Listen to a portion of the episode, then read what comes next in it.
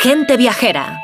Carlas Lamelo. ¿Qué tal? Muy buenos días. Bienvenidos a Gente Viajera. Hoy les mando la postal sonora apurando el 2023. Falta una hora para que el año nuevo llegue a la República de Kiribati, el primer lugar del mundo en el que se celebra el año nuevo. En la capital, Taragua Sur, nos aventajan en 11 horas respecto de Madrid. Así que ahora allí pasan pocos minutos de las 11 de la noche, si los cálculos no me han fallado. Bueno, estamos a medio camino entre Hawái y Nueva Zelanda. Hay que ampliar bastante Google Maps para encontrar este país insular al noroeste de Australia. Son en realidad 33 atolones y la isla volcánica de Banaba.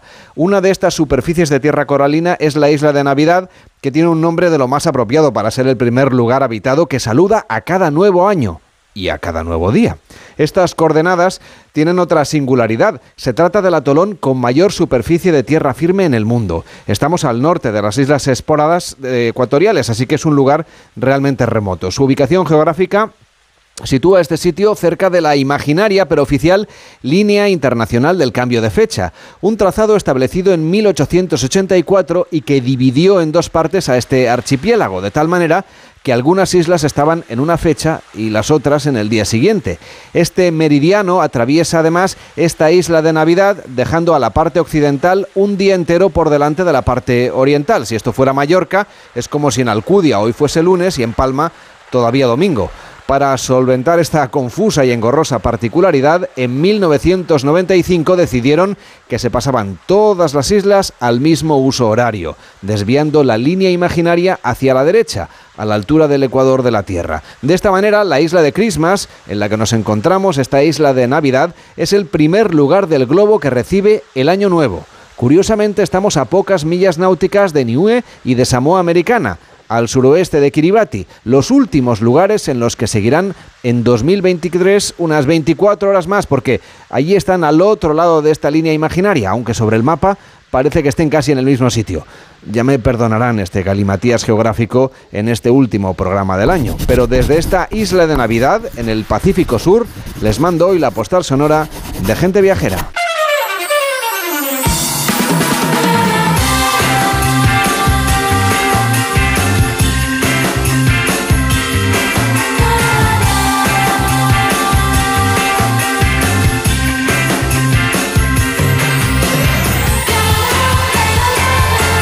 Gente Viajera, el programa de viajes de Onda Cero con Carlas Lamelo.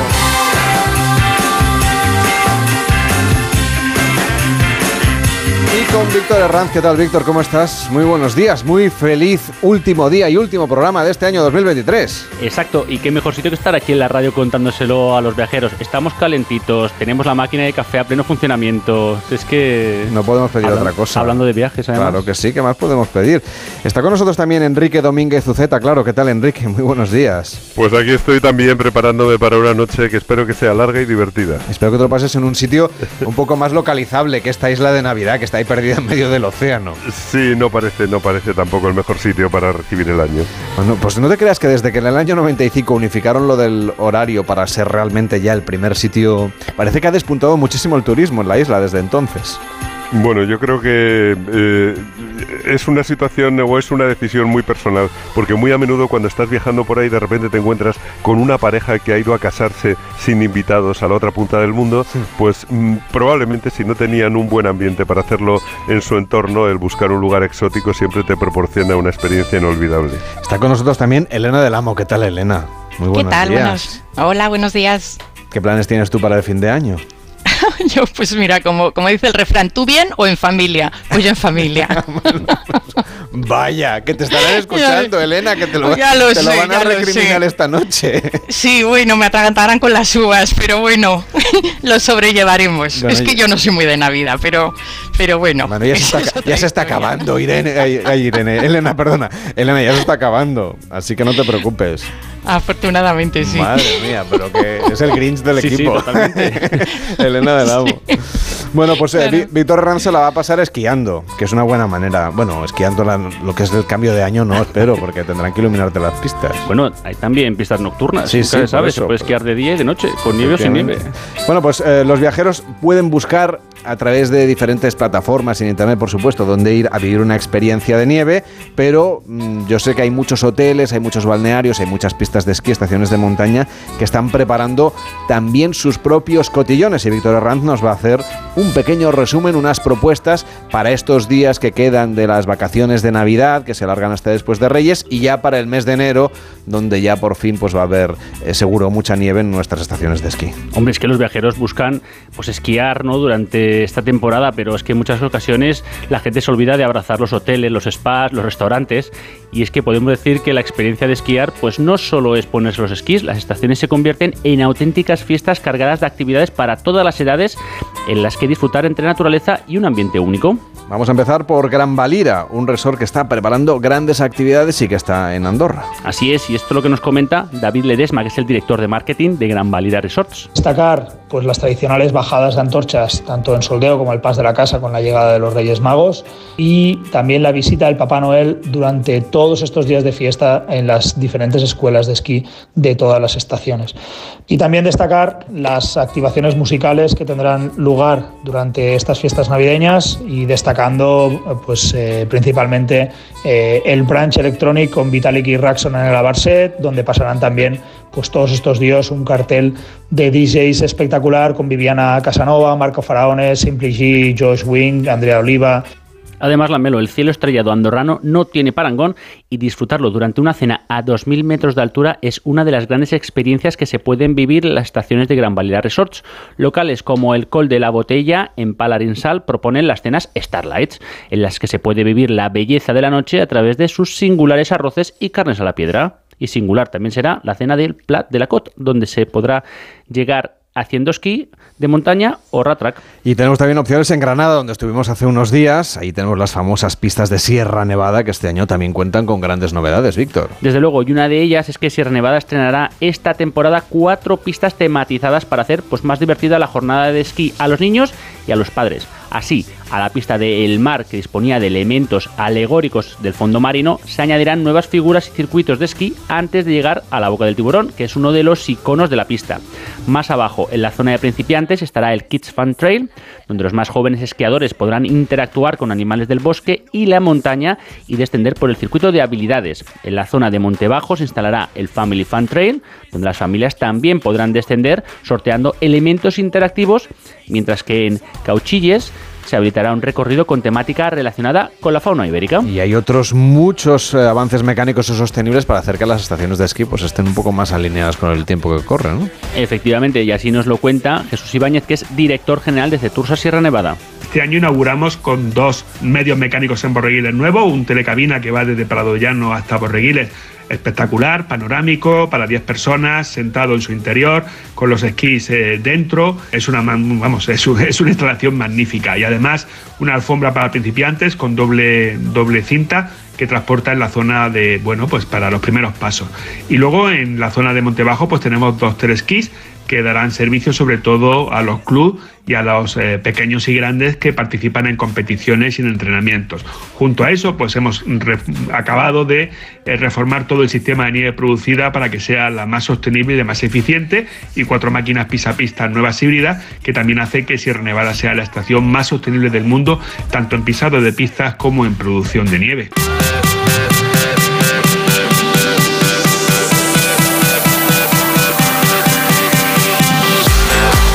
En Aramón esta temporada no solamente llega marcada por la actividad deportiva, sino que también va a haber mucha fiesta. Desde luego, y es que llega una nueva edición de Nevalia, y ya van tres consecutivas. Se trata de uno de los mayores eventos en la nieve y uno de los momentos más esperados de la temporada invernal.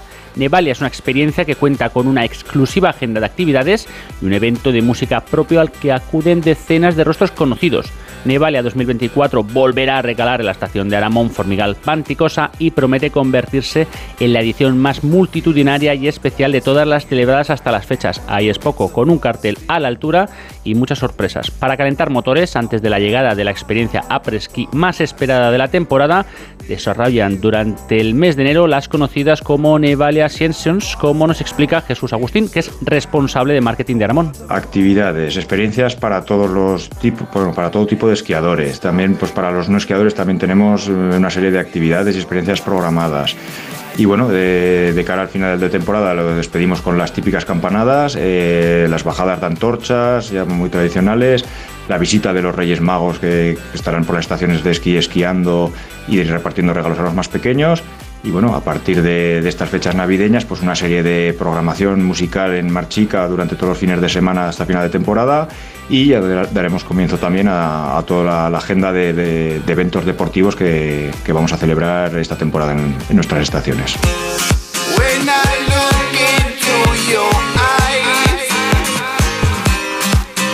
Son en realidad diferentes eventos y fiestas en algunas de las ciudades más importantes de nuestro país que arrancan, por cierto, la primera semana de enero. Van a empezar en Madrid, luego se unen otras ciudades como Barcelona, Pamplona, Granada o Alicante que disfrutarán de sus propias Nevalia Sessions durante los meses de enero y febrero del 2024, es decir, a partir de, ya, de, de mañana. De mañana.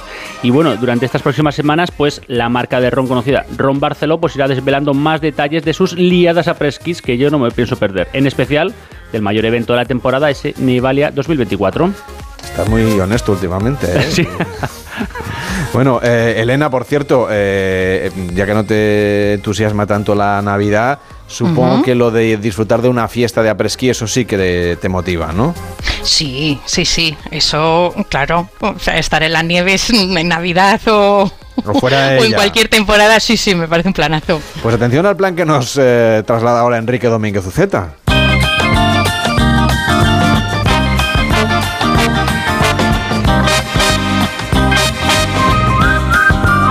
Porque como ya estamos a punto de acabar 2023, estamos a las puertas del 24, hay que ir pensando ya en lugares que merezca la pena visitar en el año nuevo, sitios que tengan un gran valor por sí mismos, pero que tengan alguna simbología, algún interés especial en 2024. Y Enrique nos va a proponer uno de esos destinos que además está muy cerca, porque lo tenemos muy al alcance de la mano, Enrique. Bueno, lo tenemos muy cerca, efectivamente, en Flandes, en Bélgica que asumirá en los próximos meses la presidencia del Consejo de la Unión Europea, pero desde el punto de vista cultural, en Flandes, el año 2024 va a ser el año de James Ensor, que fue un artista, pintor, mm, satírico, iconoclasta, vanguardista, muy especial de finales del siglo XIX, precursor de la modernidad, muy divertido de ver y de conocer a fondo. Ya sabes, Carles, que Flandes todos los años, yo no sé cómo lo hacen, pero lo consiguen, organiza grandes eventos culturales en torno a, bueno, pues alguna de su impresionante colección de artistas para que cada año tengamos pues un buen motivo para hacer como nuestros políticos del Parlamento Europeo, que cogen el avión hacia Bélgica sin pensárselo dos veces, porque el destino de luego lo merece, siempre hay algo nuevo que ver allí y además es un placer andar por la calle en Bélgica, eso sí, en estas fechas bien abrigados, comer al aire libre esas patatas fritas con mayonesa y esos mejillones tan ricos que son casi un emblema eh, pues de un país que merece la pena conocer porque es pequeño, es muy accesible, está muy bien comunicado en tren, en el que es fácil combinar el tren y la bicicleta que se puede alquilar en las mismas estaciones, pero que es muy diverso porque la verdad es que mm, parece que no hay ciudad que no tenga interés. Gante, la capital de Flandes, Amberes, Bruselas, Brujas o Lovaina y en 2024 pues tenemos una buena oportunidad para descubrir Ostende. Una ciudad que por cierto tiene playas enormes, aunque todavía no es tiempo de playa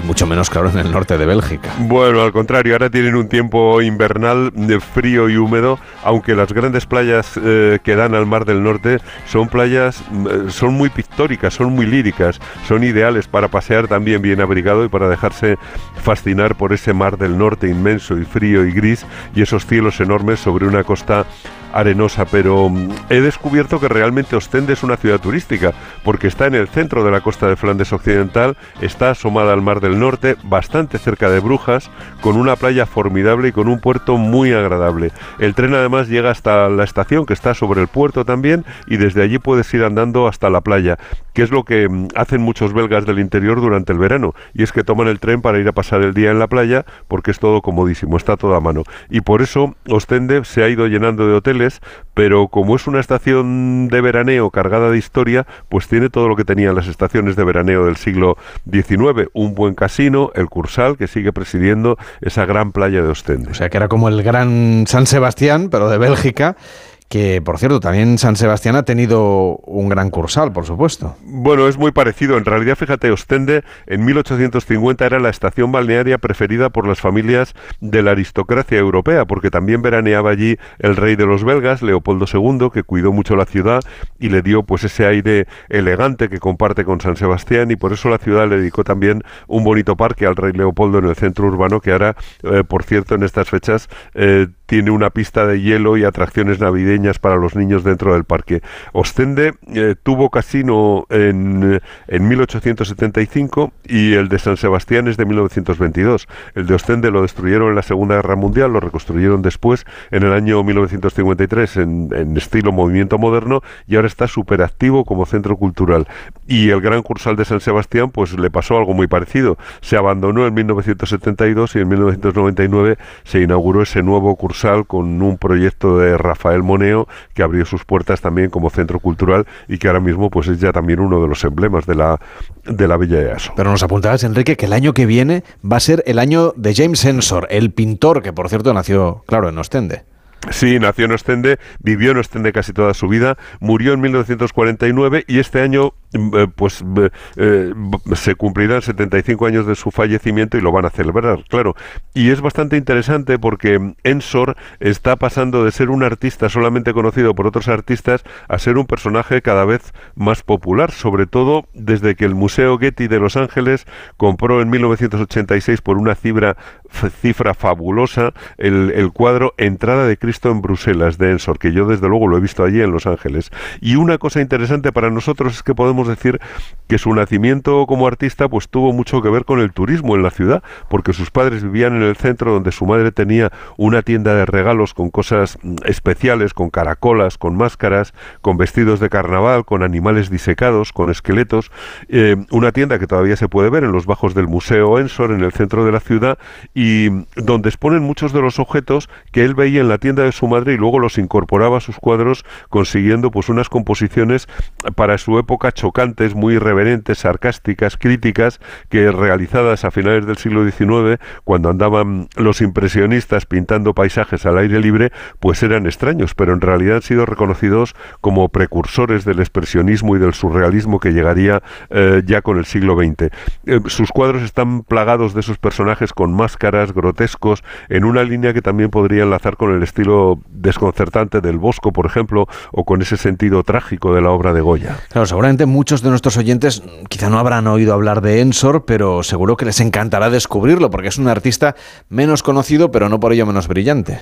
Pues sí, estoy seguro de que si investigan un poco en Internet van a encontrar una obra muy interesante, sobre todo muy original, mordaz, divertida. Yo creo que además todos disfrutamos especialmente cuando descubrimos a un autor nuevo para nosotros, cuya obra luego podemos reconocer como especial, como identificable, como innovadora y revolucionaria, y eso yo creo que va a pasar con Ensor para muchos de nuestros oyentes. Estoy seguro de que muchos se van a animar a ir a Bélgica a lo largo del próximo año para conocer mejor la obra de Ensor porque todo el año habrá exposiciones abiertas en varias ciudades de Flandes. Claro, supongo que tendrá varias exposiciones justamente en su ciudad natal, aquí en Ostende. Bueno, sí, se van a volcar en Ostende y también en Amberes, que eh, las dos se van a repartir el protagonismo. La cosa ya ha empezado en Ostende, donde acaban de abrir la exposición eh, Rosa Millet, eh, James Sensor y la naturaleza muerta en Bélgica en el museo que se llama, eh, también con un juego de palabras, Musi, y que es una maravilla porque han reunido una colección muy valiosa de cuadros de bodegones de Ensor y lo han expuesto junto a otras obras de los mejores bodegonistas de su tiempo y del arte posterior, incluyendo el moderno. La verdad es que impresiona ver la personalidad, la calidad, la renovación que supuso Ensor y cómo ha influido después. Y va a haber otras exposiciones estupendas a lo largo del año en Ostende, como la de autorretratos y sátira, parodia y pastiche, las dos en la casa de Ensor, que es una también imprescindible, divertida, amena, muy reveladora y habrá otra exposición, Ostende el paraíso imaginario de Ensor en las galerías venecianas. Pero también va a haber un homenaje gastronómico en sus restaurantes hasta el mes de junio, bajo el lema La mesa de James. Eh, James decimos eh, porque su padre era inglés, naturalmente. Eh, bueno, pues van a, van a preparar en los mejores restaurantes menús especiales inspirados en sus cuadros, en su vida y en esos bodegones que están ahora expuestos, en los que hay mucho pescado, mucha raya, mucho repollo, muchas cosas ricas, ostras, gambas grises, bacalao. Yo, desde luego, también estando allí he podido probar un exquisito faisán al estilo 1900, que era el tiempo de Ensor y el de Escoffier, que era el mayor cocinero de su tiempo. Y en la ciudad de Amberes, por cierto, también se puede hacer una visita que merece mucho la pena, pero que además este año va a ser especial, este año que viene, claro. Bueno, va a haber eventos de todo tipo también en Amberes porque el Museo de Amberes, el, el Kamska, guarda la mayor colección del mundo de su obra. Tienen allí 39 pinturas y 650 dibujos y le van a dedicar seis salas a exponerlas a partir del mes de septiembre de 2024. Habrá otras exposiciones también en la ciudad sobre el artista, eh, por ejemplo la del Museo Plantan Moretus sobre los experimentos técnicos de un artista muy inquieto que fue también músico, fue compositor, intérprete al piano, poeta y terminó recibiendo el título de varón, un personaje yo creo por descubrir en 2024 y bueno, una excusa para viajar a Flandes en una preciosa ruta por Bruselas, Amberes y Ostende que puede terminar en la playa comiendo mejillones mientras te bebes una estupenda cerveza belga o probando ese faisán a la manera del gran Escoffier que por cierto fue cocinero de los grandes hoteles del Rich y del Savoy y que también fue un personaje del que podríamos hablar algún día.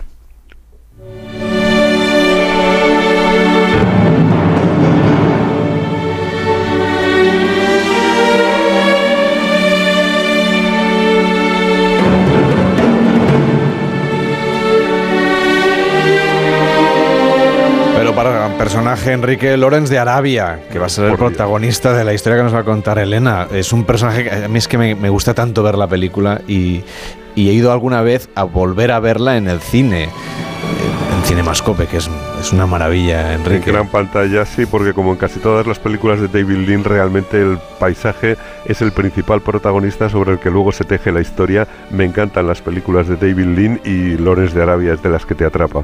Nos propone Elena que vayamos a Jordania, un país que siempre ha logrado mantenerse bastante al margen de las convulsiones de Oriente Próximo y que, claro, dadas las circunstancias actuales, pues es la única porción de Tierra Santa que todavía se puede visitar, Elena. Sí, sí, la verdad es que eh, atesoro una porción importante de Tierra Santa y efectivamente, o sea, a Israel, a Palestina ahora mismo no se puede ir, pero Jordania afortunadamente sigue siendo un sitio bastante seguro, muy seguro. Es un sitio que podemos ir además eh, últimamente con más vuelos directos desde nuestro país, así que cuéntanos, eh, ¿qué es lo que nos espera en Jordania?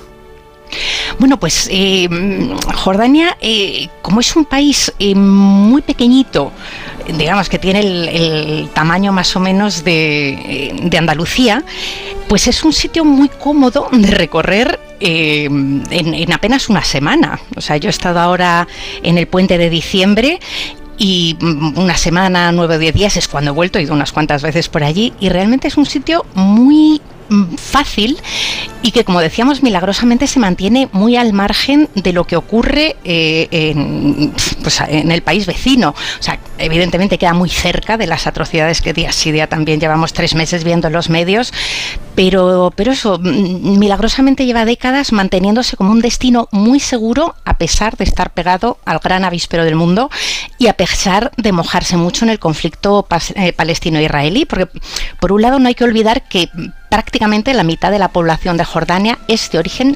palestino, lo es así desde que, bueno, pues en 1948 se fundó el Estado de Israel y cientos de miles de palestinos que vivían en aquel territorio tuvieron que ir de su casa eh, y, bueno, pues se convirtieron en refugiados, se fueron a los países vecinos y muchos, muchísimos se instalaron en Jordania, donde hoy se calcula que hay no menos de 4 o 5 millones de descendientes de aquellos refugiados, o sea, la propia reina Rania es de origen palestino, o sea que la solidaridad con este pueblo es una cuestión de Estado.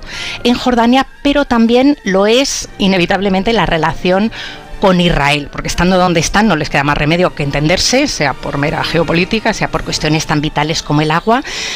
Y, bueno, pues eh, hace décadas firmaron la paz con Israel y como digo, Jordania está logrando esa cuadratura del círculo de no dar la espalda a sus hermanos palestinos, pero manteniendo relaciones pacíficas con, Israel. Es, mm, siempre ha sido una especie, Jordania, de, de, balsa de aceite en esas geografías convulsas, como dices, es una especie de, de Suiza en Oriente Próximo y la verdad es que además el turismo supone cerca del 15% del PIB, depende mucho de, la economía que proporciona el turismo. Bastante sufren ya con el descenso de turismo cada vez que hay un conflicto en algún país vecino eh, para contribuir a ello. Yo tenía programado un viaje de trabajo a Jordania a principios de diciembre y decidí no cancelarlo. O sea que notarías en realidad que había mucha menos gente, porque es verdad que enseguida ¿no? el turismo mm, despierta todas las alarmas. Desde luego había poquísima gente y, como dices, o sea, pero yo creo que fíjate, el mundo árabe es especialmente sensible cada vez que hay un problema en la zona, o sea, salvando las distancias, fíjate que pues, eh, hace unos meses, yo sabes que conozco, quiero mucho Marruecos,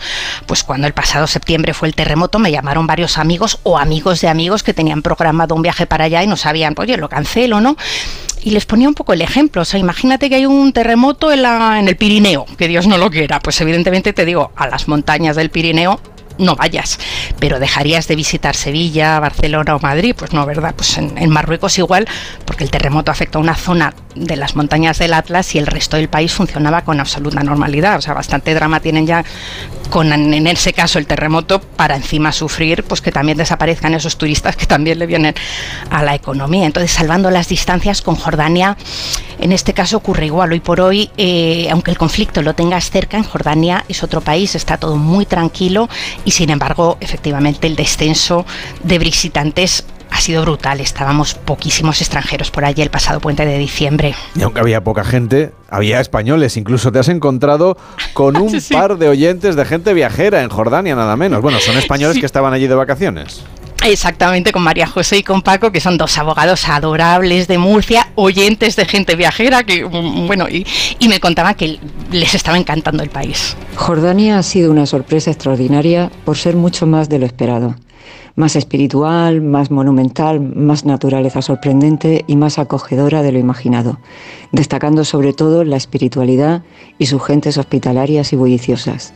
Volvimos enriquecidos por la compañía y por el país una combinación imbatible. Repetiríamos sin dudar y sin cambiar ni un ápice.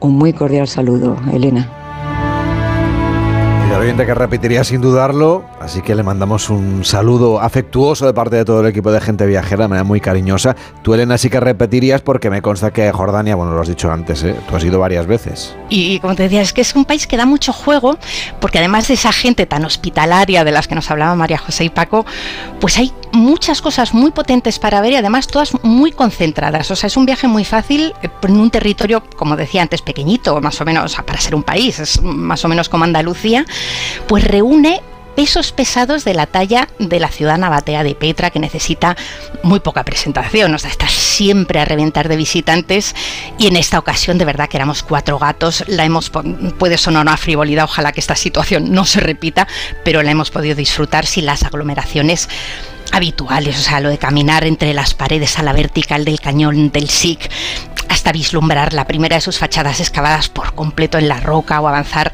pues casi a solas por sus edificios hasta las alturas del monasterio. O sea, realmente un, lujo para los que estábamos allí que, insisto, ojalá no se repita porque si no se repite eso significará que se ha acabado la guerra en el país vecino.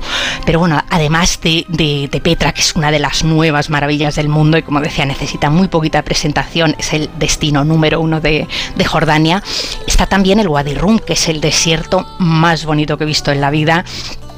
Eh, en los últimos tiempos además han ido abriendo por sus arenas una especie de como de iglús panorámicos para hacer noche con el techo transparente, o sea que estás viendo las estrellas, se ven unas estrellas como la noche esté despejada, que es un, espectáculo. Yo ahí no tuve suerte, nos pilló nublado, pero bueno, pero sí he visto esas estrellas otras veces que, he estado por allí y verlas desde la cama, la verdad es que es todo, todo un espectáculo y luego a la mañana siguiente, claro, te haces un recorrido en 4x4 por esas formaciones rojizas.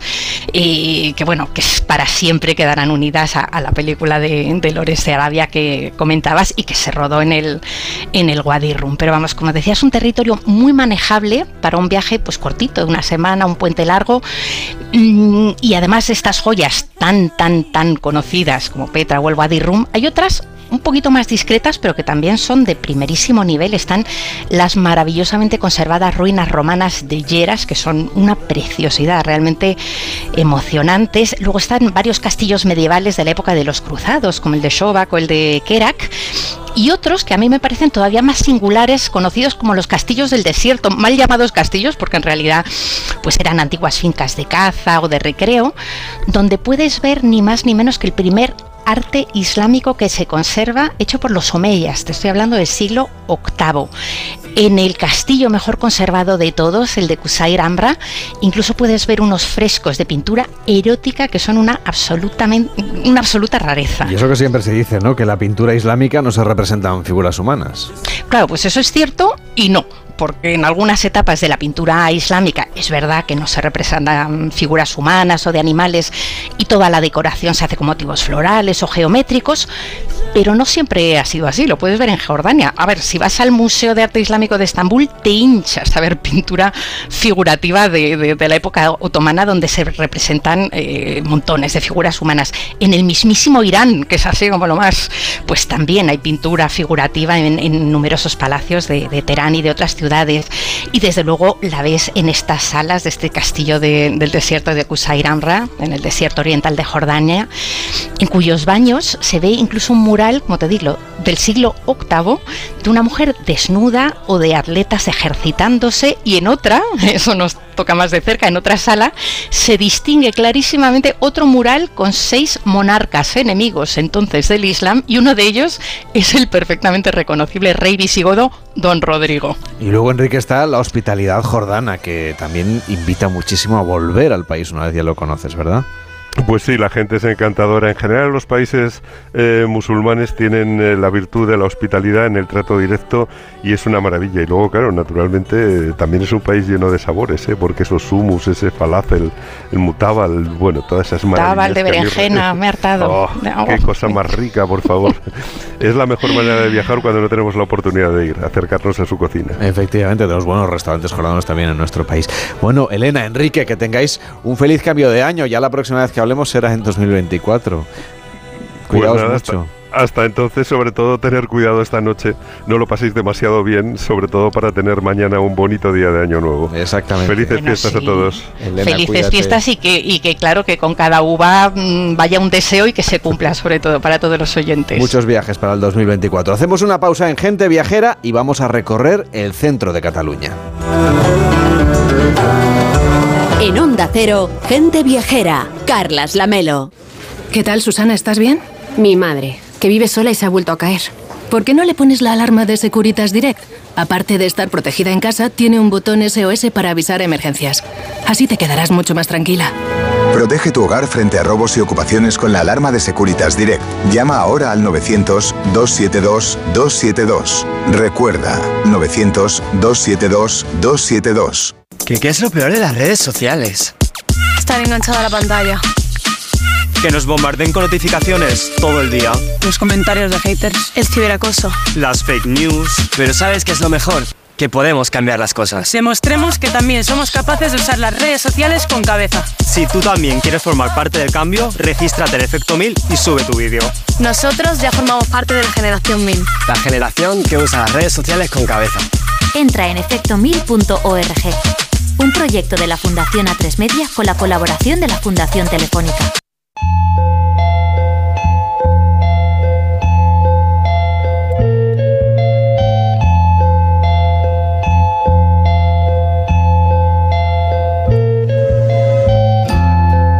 En Onda Cero, Gente Viajera, Carlas Lamelo.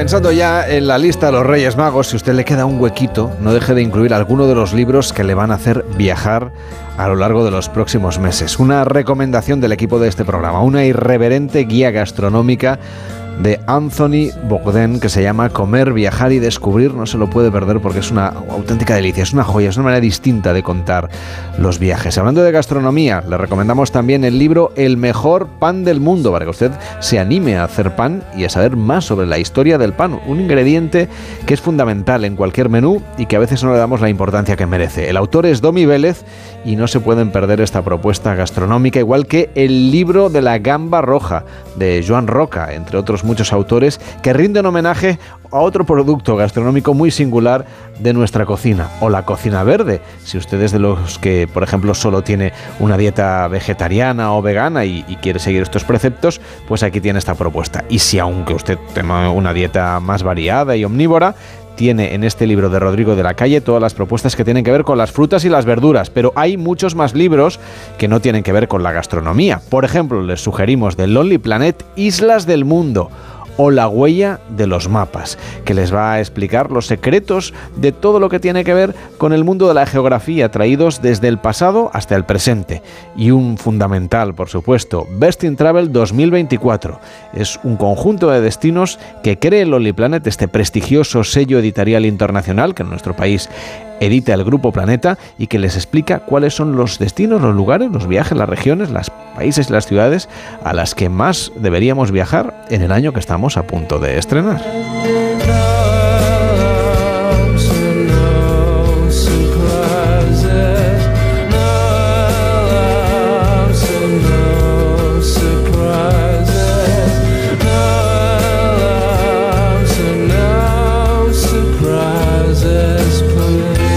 Gente Viajera, el programa de viajes de Onda Cero con Carlas Lamelo. Almería, eres mi sol. Sol que ilumina majestuosos pueblos y enigmáticos rincones. Sol que embellece monumentos y descubre tradiciones. Sol que enciende sabores únicos. Luz auténtica, única e inesperada. Eres historia, arte y pasión. Almería, eres mi sol. El sol que necesito. Diputación de Almería y Costa de Almería. Perdona, disculpe, mira, es que estoy buscando algo para mi sobrino, mi padre, mi... Has llegado al lugar indicado. Tenemos lo que necesitas para la cena de Navidad. Sí, buenísima información para las discu conversaciones con tu cuñado. ¿Te puedo ayudar? No, no, si solamente estoy mirando. Pues prueba también a escuchar. Si quieren toda la información y el mejor entretenimiento, venga también al acero. Buenos días, ¿te apetece escuchar lo último de lo último? Y yo si quieres te pongo los temazos, porque hasta que no perreo, no soy persona. Tienes cara de que te ha gustado. Sí. Y también le va a gustar a mi prima, a mi A3 novio, a mi Media. a mi monitora de yoga, estamos a mi todos. a mi profesora... En Onda Cero, Gente Viajera, Carlas Lamelo.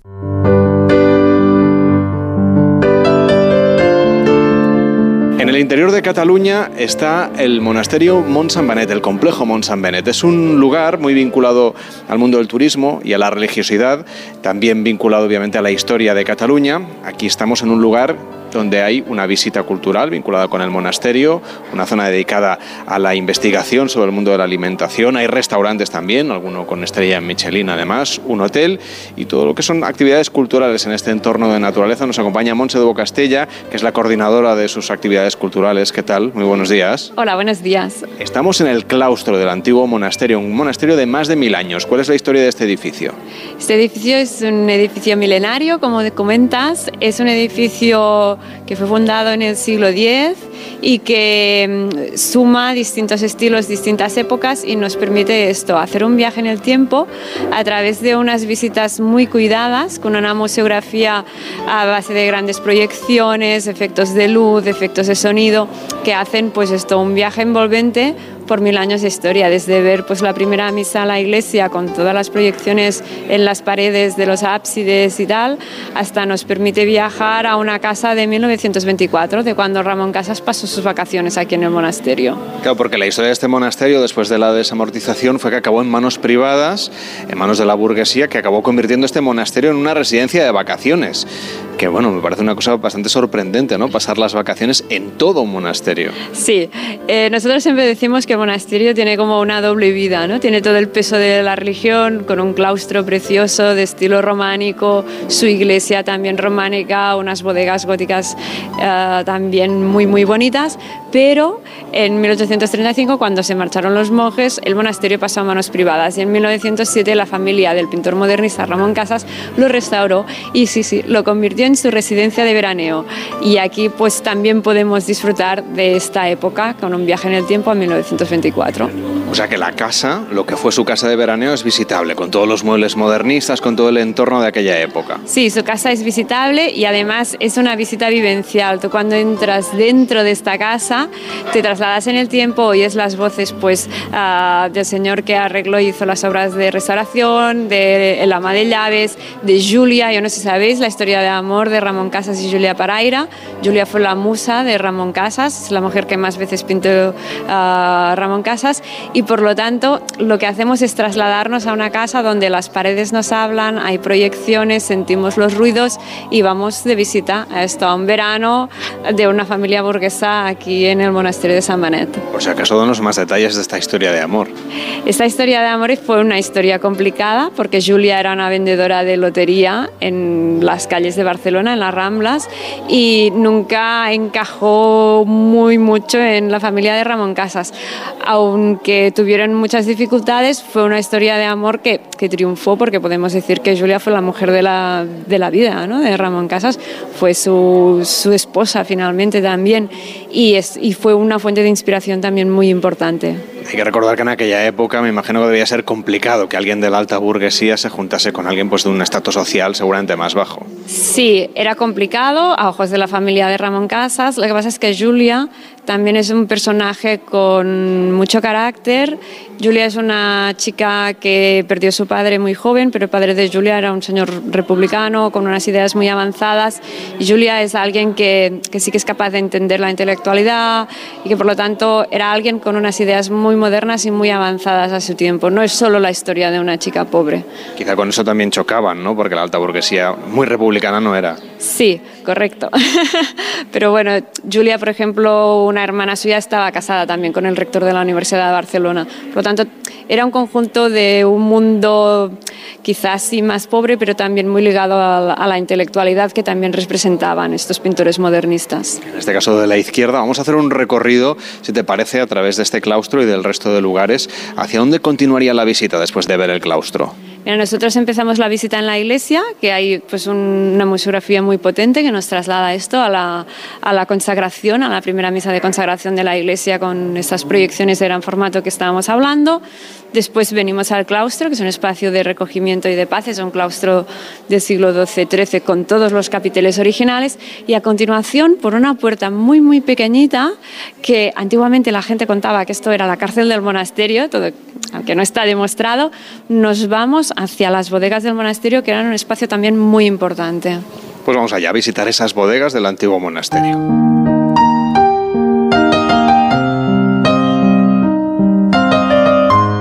Así que aquí es donde realizaban y preparaban el vino los monjes. Sí, el monasterio de San Benet, en cierto modo, es un poco la cuna del, del vino aquí en la comarca del Vallas. Sabemos ya que desde muy temprano pues, uh, tenía muchos viñedos el monasterio y sobre todo a partir del siglo XVIII, XVII, XVIII, que pasó a manos del monasterio de Montserrat, el, la actividad de vitivinícola se convirtió en una fuente de ingresos muy, muy, muy importante. Hay un inventario del siglo XVI donde aparecen 14 vinos distintos aquí en el monasterio. Había una cosa que ellos llamaban vivarmel, vino rojo, vino tinto, que era como el vino de cada día, pero también tenían vinos muy, muy selectos, eh, blancos, rosados, clarito. Había muchas variedades distintas. Hay algunas que se han recuperado, que son muy típicas de la, DO, de la denominación de origen Pla de Valles, como el Picapoll, que la primera mención escrita en esta zona es de un vino que estaba guardado justo en esta bodega donde estamos ahora nosotros, que es una sala gótica impresionante que está hecha aprovechando una parte de las murallas del monasterio. Y la visita continúa después en esa casa señorial, ¿verdad? Ah, todavía hay más de medieval porque hay las celdas de, la- de los antiguos monjes y después hay otra visita que es la visita de esta casa burguesa de la familia Ramón Casas, la segunda parte de la historia del monasterio. Pues vamos a conocerla. Vamos allá. Ahora ya hemos llegado a una de las estancias en las que veraneaba esta importante familia vinculada con el mundo intelectual y la burguesía catalana. Efectivamente, ahora estamos en el comedor. Ah, ellos, ah, Ramón Casas tenía dos hermanas, tenía Elisa, que era su hermana pequeña, y Montserrat, que era la hermana mayor. Y se dividieron el monasterio en distintos apartamentos, uno por cada familia, pero justamente este comedor donde estamos ahora nosotros era un comedor compartido. Y ahí se puede ver pues, el gusto de esta familia por el coleccionismo, la cerámica, los muebles antiguos, las pinturas antiguas, etc. Ellos jugaron a recrear aquí un pequeño palacio medieval, pero también con una visión muy romántica, que también es muy típica del, del modernismo ¿no? que encarnaba el pintor Casas. Y hablaba de que esto también es un complejo turístico con un hotel de cuatro estrellas, con varios restaurantes, uno de ellos además tiene estrella Michelin, y la Fundación Alicia, que tiene como vocación la investigación en el mundo de la alimentación, pero ¿en qué ámbito?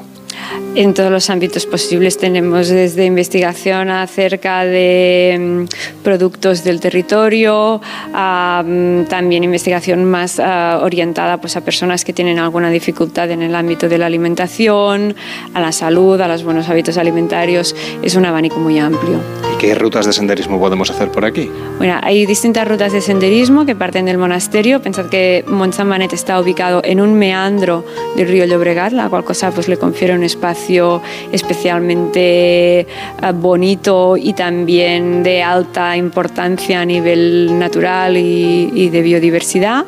Eh, tenemos también toda una pared geológica, formamos parte del Geopark de la Cataluña Central con distintas épocas que se puede ah, dar una vuelta. Hay un recorrido muy bonito que es un recorrido circular por el lado del río, pero también pues, podemos subir hacia el municipio de San Fruitós o seguir el curso del río Llobregat abajo hacia la ciudad de Manresa. Pues muchísimas gracias por este recorrido por este lugar en el centro de Cataluña, en el geoparque de la comarca del Valles, muy cerca de Manresa, y que forma parte, como decíamos, de esta parte patrimonial de naturaleza y de vinculación con la gastronomía. Hasta la próxima, buenos días. Buenos días, muchas gracias. Carlas Lamelo, gente viajera. Esta noche vieja te esperamos. Despide el año con nosotros. Celebra las campanadas con Cristina Pedroche y Alberto Chicote, ¿cómo no? Esta noche a las 12 menos cuarto. Una noche vieja inolvidable en Antena 3, la tele abierta. Conducir parece fácil, pero en cualquier momento surge un imprevisto. Y si no te coge con las dos manos al volante, todos estamos en peligro. Por eso es importante que no fumes conduciendo. Nunca. Y tampoco comer o beber al volante. Si necesitas hacerlo, es una ocasión estupenda para parar y estirar las piernas. Ponle Freno y Fundación AXA, unidos por la seguridad vial. ¿Sabes qué pasó con el cerebro de Einstein? Einstein falleció en 1955. Según sus últimos deseos, fue incinerado y sus restos fueron esparcidos en algún lugar secreto. Pero pocos saben que durante la autopsia el patólogo Thomas Harvey extrajo su cerebro y lo cortó en 240 trozos. En 1998, Harvey y otros científicos devolvieron los restos que tenían, a excepción de 24 piezas que podrían estar actualmente en cualquier parte del planeta. En la tertulia Zona Cero de la Rosa de los Vientos hablaron de esta y otras historias muy interesantes. Si no escuchaste el programa o quieres volver a escuchar cualquier sección a la carta, entra en la web y en la app de Onda Cero. No te pierdas nada. Onda Cero, tu radio. Solo hasta el 7 de enero en Carrefour y Carrefour.es tienes un 40% de descuento en todos los juguetes y bicicletas por compras superiores a 40 euros. Carrefour, la mejor Navidad al mejor precio. Este es un mensaje dedicado a Orna, paciente de cáncer de mama que sigue con su pasión de dibujar y llenar sus lienzos de colores. A Willy, al que su cáncer de garganta no le ha despertado de su sueño de ser actor. Este es un mensaje dedicado a todas esas personas que, como ellos, han perdido el miedo a vivir. Súmate al movimiento en sinmiedoavivir.org. Fundación MD Anderson Cancer Center España. Pospon la alarma. Haz el café. Date una ducha. Vístete. Coge el bus. Espera. Sigue esperando. Anda hasta el trabajo. Trabaja. Mira el reloj. trabaja un poco más. Si a ti también se te hacen largas las mañanas, Elena Gijón te la resume. Noticias Mediodía. El mejor resumen de la actualidad matinal con conexiones en todos los lugares donde se producen las noticias. De lunes a viernes a las 2 de la tarde y siempre que quieras, en la web y en la app. Onda Cero, tu radio. ¿Qué tal, Susana? ¿Estás bien? Mi madre, que vive sola y se ha vuelto a caer. ¿Por qué no le pones la alarma de Securitas Direct? Aparte de estar protegida en casa, tiene un botón SOS para avisar emergencias. Así te quedarás mucho más tranquila. Protege tu hogar frente a robos y ocupaciones con la alarma de Securitas Direct. Llama ahora al 900-272-272. Recuerda, 900-272-272.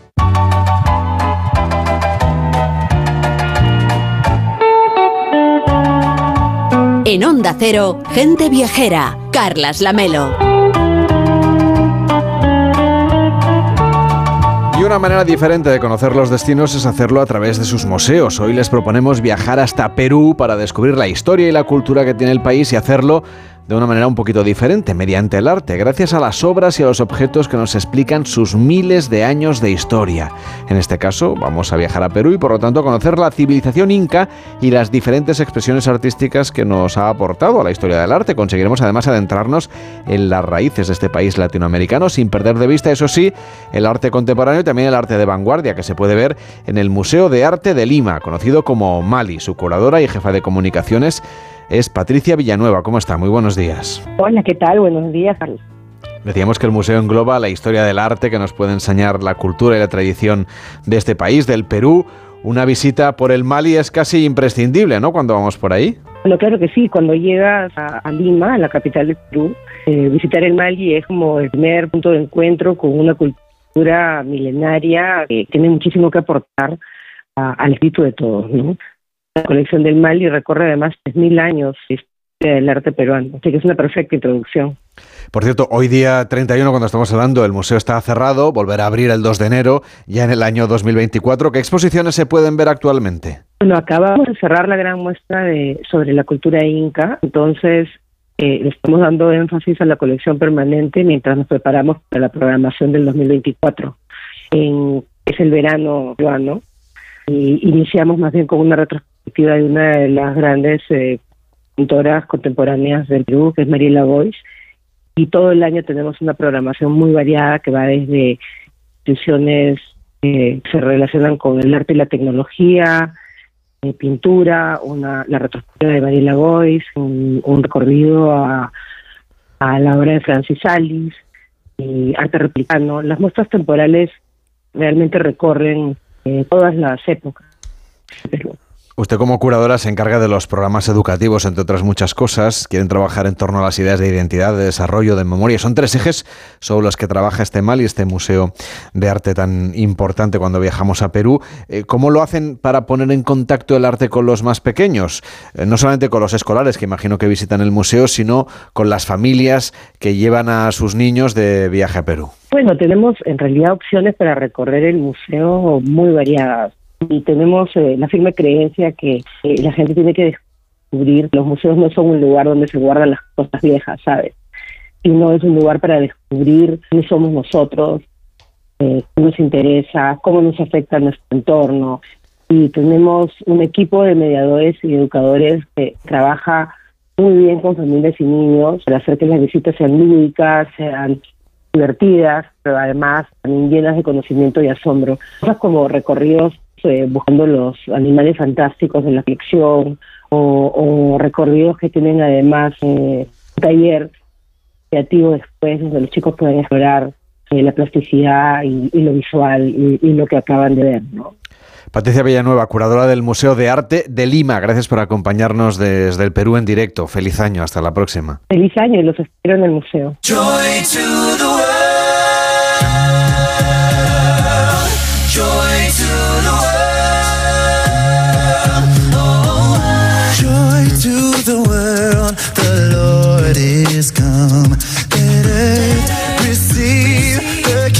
Estamos apurando estas últimas horas de este 31 de diciembre de 2023, cerrando el año. La siguiente hora de gente viajera viajaremos a los destinos de 2024, aquellos que tienen grandes acontecimientos y grandes aniversarios que celebrar. No se lo pierdan, porque vamos a hacer tres propuestas diferentes y cada una muy singular. Mariano López nos va a llevar de viaje, como hace siempre, a través de la música. Vamos a ir a Cuba con motivo de su fiesta nacional. Y por supuesto, tendremos también la ocasión de saludar a Raúl de Tapia y ponerle una brocha de naturaleza a este especial de gente viajera en la última tarde de 2023. En Onda Cero, gente viajera, Carlas Lamelo.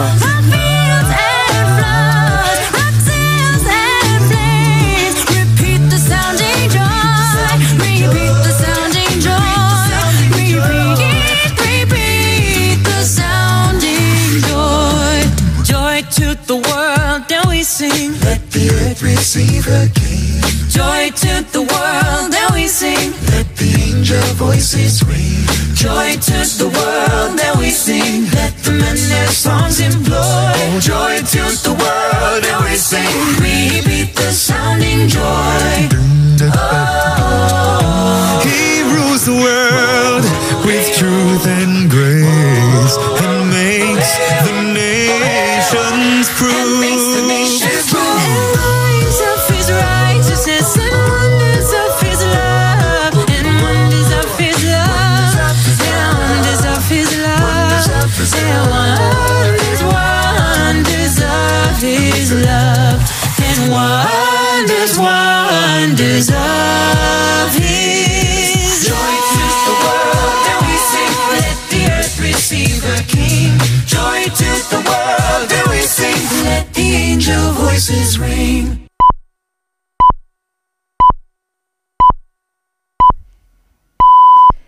una, mediodía en Canarias.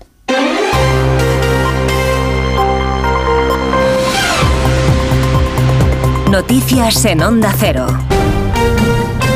Buenas tardes. El presidente del Gobierno, Pedro Sánchez, ha definido 2023 como un año de progreso, concordia, igualdad y compromiso social. Ha destacado los avances conseguidos a pesar de las dificultades, lo ha dicho en su cuenta de Twitter, aprovechando la inminente llegada de 2024 para subrayar que su gran prioridad en el nuevo año será la de impulsar políticas que garanticen prosperidad y más derechos para la mayoría social. Este fin de año es momento de balances, así lo están haciendo muchos presidentes autonómicos, como el murciano Fernández López Miras, el presidente de la Junta de Castilla y León, el popular Alfonso Fernández Mañueco, lo acaban de hacer también Adrián Barbón desde Asturias, refiriéndose a la financiación para su comunidad, y desde Castilla-La Mancha, Emiliano García Paje, aludiendo a la Constitución como aval de la pluralidad. Escuchamos a los dos.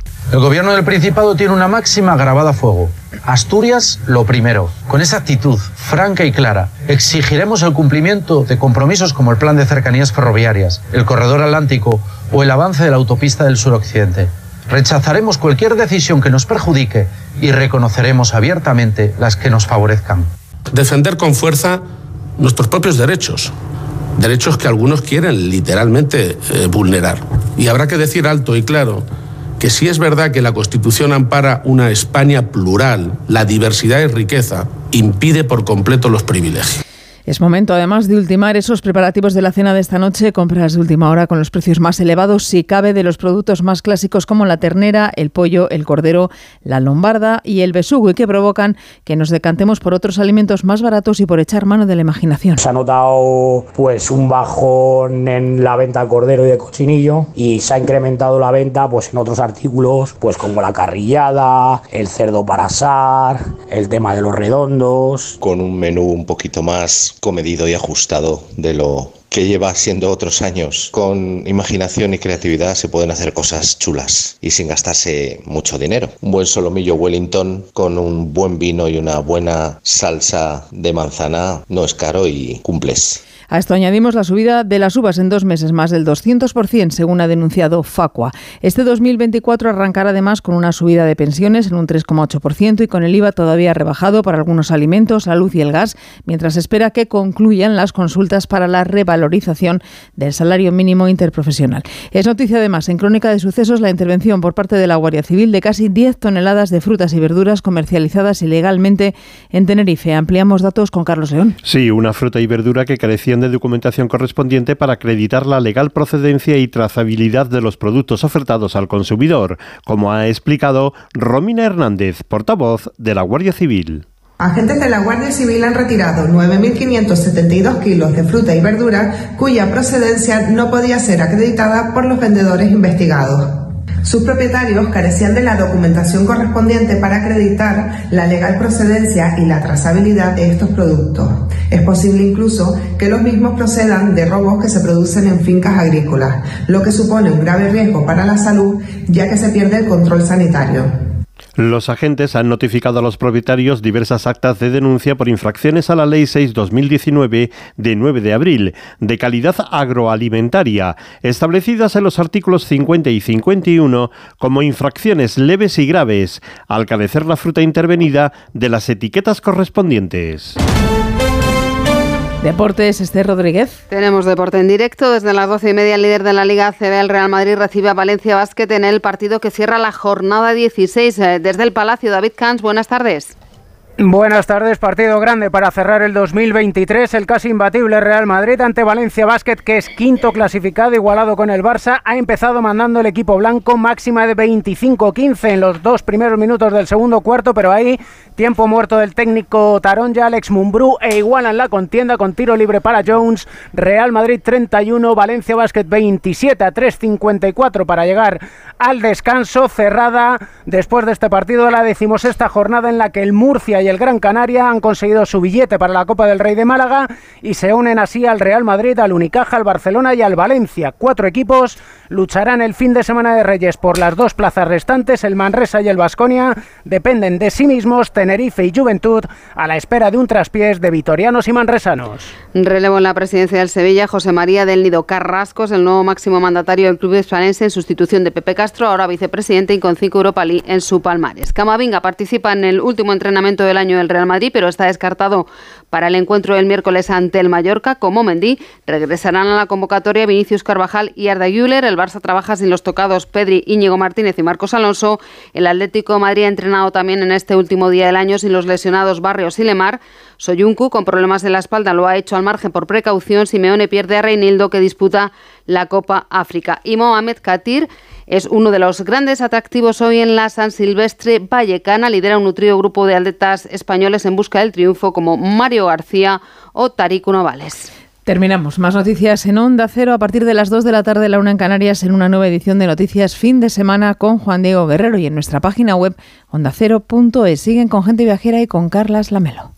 Los fines de semana cuidamos de nuestras mascotas con Carlos Rodríguez. Vamos con las consultas, ya sabéis que nos las podéis mandar de cualquier tipo, de cualquier animal y ya está. Cuando el perro se anima mucho, el cachorro lo persigue y hasta le muerde en el costado y ya le arrancado pelo. ¿Qué tengo que hacer con eso? ¿Por qué el gato mete los juguetes en el bebedero? ¿Qué le pasa a este gato? Como el perro y el gato. Cuidaros mucho y como siempre, sois la caña de España. Sábados a las 3, domingos a las 2 y media de la tarde y siempre que quieras en la app y en la web de Onda Cero. Patrocinado por Menforsan, los especialistas en cuidados, higiene y cosmética natural para las mascotas. Te mereces esta radio. Onda Cero, tu radio. Gente Viajera, el programa de viajes de Onda Cero con Carlas Lamelo.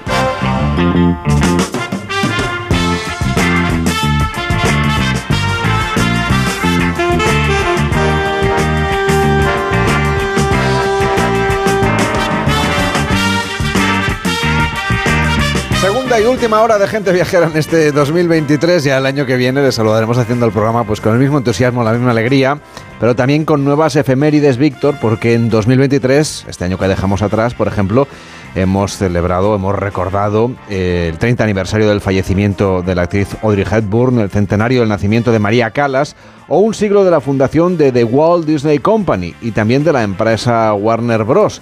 Las llamadas efemérides siempre nos recuerdan hechos pasados y nos hacen en ocasiones revivir eventos históricos, artísticos, científicos y también culturales. Así es, y este nuevo año que empezamos traerá grandes celebraciones a nivel mundial en diferentes ámbitos, como los Juegos Olímpicos de París en lo deportivo o la convocatoria de elecciones generales en países tan importantes como Estados Unidos en el plano político.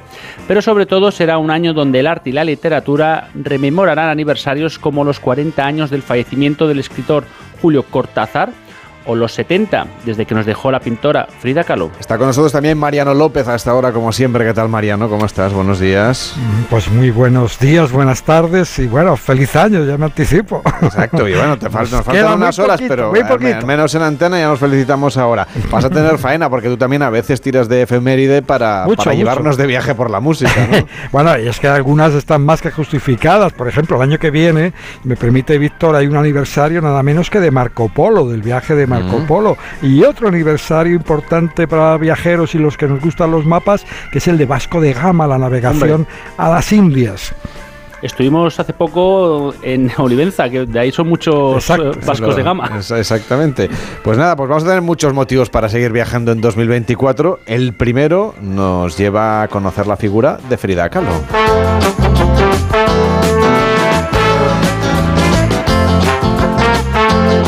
Está con nosotros Mari Córdoba, autora del libro Que viva Frida. ¿Cómo estás? Muy buenos días. Muy buenos días, muy bien, gracias. La verdad es que a Frida Kahlo hay que celebrarla siempre, yo creo, pero bueno, en este año 2024 pues, se va a conmemorar el 70 aniversario de su fallecimiento, de, un artista que da un poco la sensación de que tiene como un nuevo despertar en la cultura popular, ¿no? Pues sí, no sé lo que van a inventar para celebrarla más aún en 2024 que la están celebrando ahora, porque efectivamente ha pasado de ser una pintora que en vida no tuvo mucho reconocimiento a convertirse en una verdadera icono pop, ¿no? ¿Y por qué cree usted que no, no, se supo valorar? Bueno, esto ha pasado con muchos otros artistas, obviamente, pero ¿por qué no se le supo valorar tanto mientras estaba viva y lo pudo disfrutar? Sí, claro, yo creo que se debe mucho al que fuera mujer en aquella época, eh, las mujeres artistas no tenían mucho espacio para su creación y también el ser eh, la esposa de, Diego Rivera, ¿no? Entonces como que ella tampoco uh, quiso dar la impresión de que competía con el esposo, ¿no? Y, y mantuvo un poco la imagen de, de la esposa más que de la de artista. Era una mujer que además tuvo una importante sensibilidad para, de alguna manera, aunar su parte artística con las tradiciones nacionales, con, con el pasado indígena de México. ¿Cómo debemos ver su obra para intuir toda esta trayectoria vinculada con las raíces del país? Sí, bueno, Frida, por eh, historia personal, ya estaba vinculada un poco con ese pasado indígena, ya que eh, es hija de un matrimonio mm, mestizo. Bueno, el padre era alemán, pero la madre era de origen indígena, ¿no? Y entonces ya tenía esa doble pertenencia que como y luego se contó con una con el contexto histórico de México que después de la revolución de que duró casi 10 años de 1910 a 1920 el gobierno mexicano eh, encargó a los artistas sobre todo pintores que eh, participaran en el labor de crear una nueva identidad nacional que precisamente recogiera este eh, pasado indígena para integrar esta parte de la población de México y que hilvanara como una continuidad histórica entre ese pasado indígena y el México contemporáneo. Y eh, pues efectivamente en, eh, muchas obras de, de Frida pues se da esta alusión al pasado indígena a través de las representaciones de divinidades aztecas, eh, de máscaras, también se evoca el México posterior a la conquista con el tema del mestizaje y ah, hasta el México de la Revolución con un cuadro como un, tiene un cuadro que se ha titulado eh, Pancho Villa y la Delita, ¿no? De hecho, de hecho, Mariano, podemos seguir una ruta para conocer la historia de Frida Kahlo, que tiene a Coyoacán, la ciudad donde está su sepultura, como uno de los puntos centrales eh, en un recorrido que podríamos hacer en torno a su obra. Sí, eh, yo que soy un gran admirador de, la obra de, Frida Kahlo, bueno, hemos tenido la suerte de, estar en Coyoacán, en el barrio, en su casa, uno de los barrios más bonitos que tiene la Ciudad de México y luego casi a las afueras de la Ciudad de México en el Museo Dolores Olmedo, eh, la casa de la persona que acogió a, bueno una buena parte de la obra de, de, Frida. Ahora está cerrado temporalmente, pero es un lujo poder disfrutar de esa. Algunos de los cuadros y de, Frida todavía los tengo en mi retina. Estoy recordando la, la mirada de un perro que tiene en uno de esos cuadros, un perro squinkly, un perro azteca que tiene en ese cuadro y yo creo que todavía no le he podido despejarla de, de mis ojos. Tiene una enorme fuerza la pintura de Frida Kahlo. Pues le agradecemos muchísimo a nuestra invitada, experta en Frida Kahlo, autora del libro Que viva Frida, Mari Córdoba, que haya estado hoy con nosotros. Enhorabuena por esta obra y hasta la próxima. Buenos días. Muchísimas gracias, adiós. Y este, seguimos recorriendo 2024, lo que va a ser el año nuevo, porque va a ser también el año del western, al menos en el desierto de Tabernas, en Almería, el único desierto que hay en Europa. En él se encuentra el parque temático Oasis Mini Hollywood, que cumple 50 años desde su apertura. Los visitantes que lleguen a este lugar cinematográfico podrán disfrutar de espectáculos y de experiencias que la verdad les harán pensar que están dentro de un poblado del oeste, porque es que es un poblado del oeste. José María Rodríguez, que está con nosotros, es el director de Oasis Mini Hollywood. ¿Cómo está? Buenos días. Hola, buenos días. ¿Cómo, ¿Cómo van a celebrar ese aniversario tan importante? Pues justamente, ha señalado que, que hacemos eh, aniversario, nuestro aniversario es de los 50 años en los que eh, este decorado tiene un poquito más, eh, pero se transformó, digamos, de alguna manera en museo y en, visitable para, para todos los clientes que, que, quisieran adentrarse en la historia viva del western. Pues digamos que vamos a intentar dejar eh, contar nuestra historia, nuestros 50 años de, evolución, en las que un simple decorado, eh, el decorado era, digamos, eh, solo exteriores, eh, para la famosa trilogía del dólar, la muerte tenía un precio por un puñado de dólares y el bueno y el feo el malo, pues las tres se grabaron en, en nuestro set, o parte de ellas se grabaron en nuestro set, y, y, de alguna manera es el arranque de esta historia de, del Spaghetti Western, Sergio Leone, Clint Eastwood, eh, y de alguna manera nuestros visitantes van a redescubrir eh, a a esas figuras, a las figuras de, de, estos dos genios y, de, y de otros que como eh, Claudia Cardinale o, o como Ursula Anders o como eh, Lee Van Cleef, es decir, personajes que estuvieron por aquí que en nuestro nuevo paseo de la fama o nuevo paseo de los famosos, mejor dicho, es eh, digamos, van a, van a, eso, a darse cuenta que, que, los pasos de los visitantes se van a mezclar con aquellos de, de estos genios que, que, de alguna manera hicieron o inmortalizaron el desierto de tabernas en el Spaghetti Western. Por cierto, que una de las novedades que tienen ustedes preparadas para el próximo año es una zona de alojamiento para que los visitantes no tengan que alejarse y se puedan quedar a dormir también en el oeste. Está con nosotros Marta Galdó, que es directora de comunicación de Senator Hotels and Resorts. ¿Qué tal? Muy buenos días. Buenos días, buenos días. ¿Cómo van a ser estos alojamientos que, y cuándo van a estar disponibles para ya quedarnos a, dormir en el desierto? Bueno, hace ya mm, más de año y medio que nuestro presidente, eh, que es un enamorado de Mini Hollywood Oasis, que es eh, un parque impresionante que está en Almería, como, como bien contáis, pues hace año y medio que empezó a celebrar los 50 años con, con una programación de un master plan a, a cinco años vista. No tenemos exactamente la fecha eh, de finalización del hotel, pero efectivamente una unidad de alojamiento está prevista dentro del parque para hacer un, un, momento único, ¿no? Porque será eh, algo novedoso para nosotros, porque va a ser muy novedoso, no, no hemos tenido hotel allí y entonces eh, va a ser algo diferente. También estamos preparando un camper park, que eso sí va a ser realidad en 2024, porque es una zona destinada a, dormir también en el parque, pero a través de las caravanas de los propios clientes, ¿no? Pero va a ser también porque es dormir en el desierto y es de verdad en un entorno único y diferente y original cuanto menos. ¿Qué te parece el plan, Mariano? Soy un, entusiasta de, de, las historias del oeste. Bueno, fíjate, puedo presumir de que he estado en el OK Corral y en algunos otros sitios de Estados Unidos, de los que seguro que hablaremos. Así que feliz de estar escuchando. Me suena, fíjate, cuando estoy escuchando hablar de, de, tabernes y de, del Oasis Mini Hollywood, la música maravillosa de, de Ennio Morricone, ¿no? Que, que yo creo que, nos que podía ser la banda sonora del propio ¿no? ¿No está yo de acuerdo?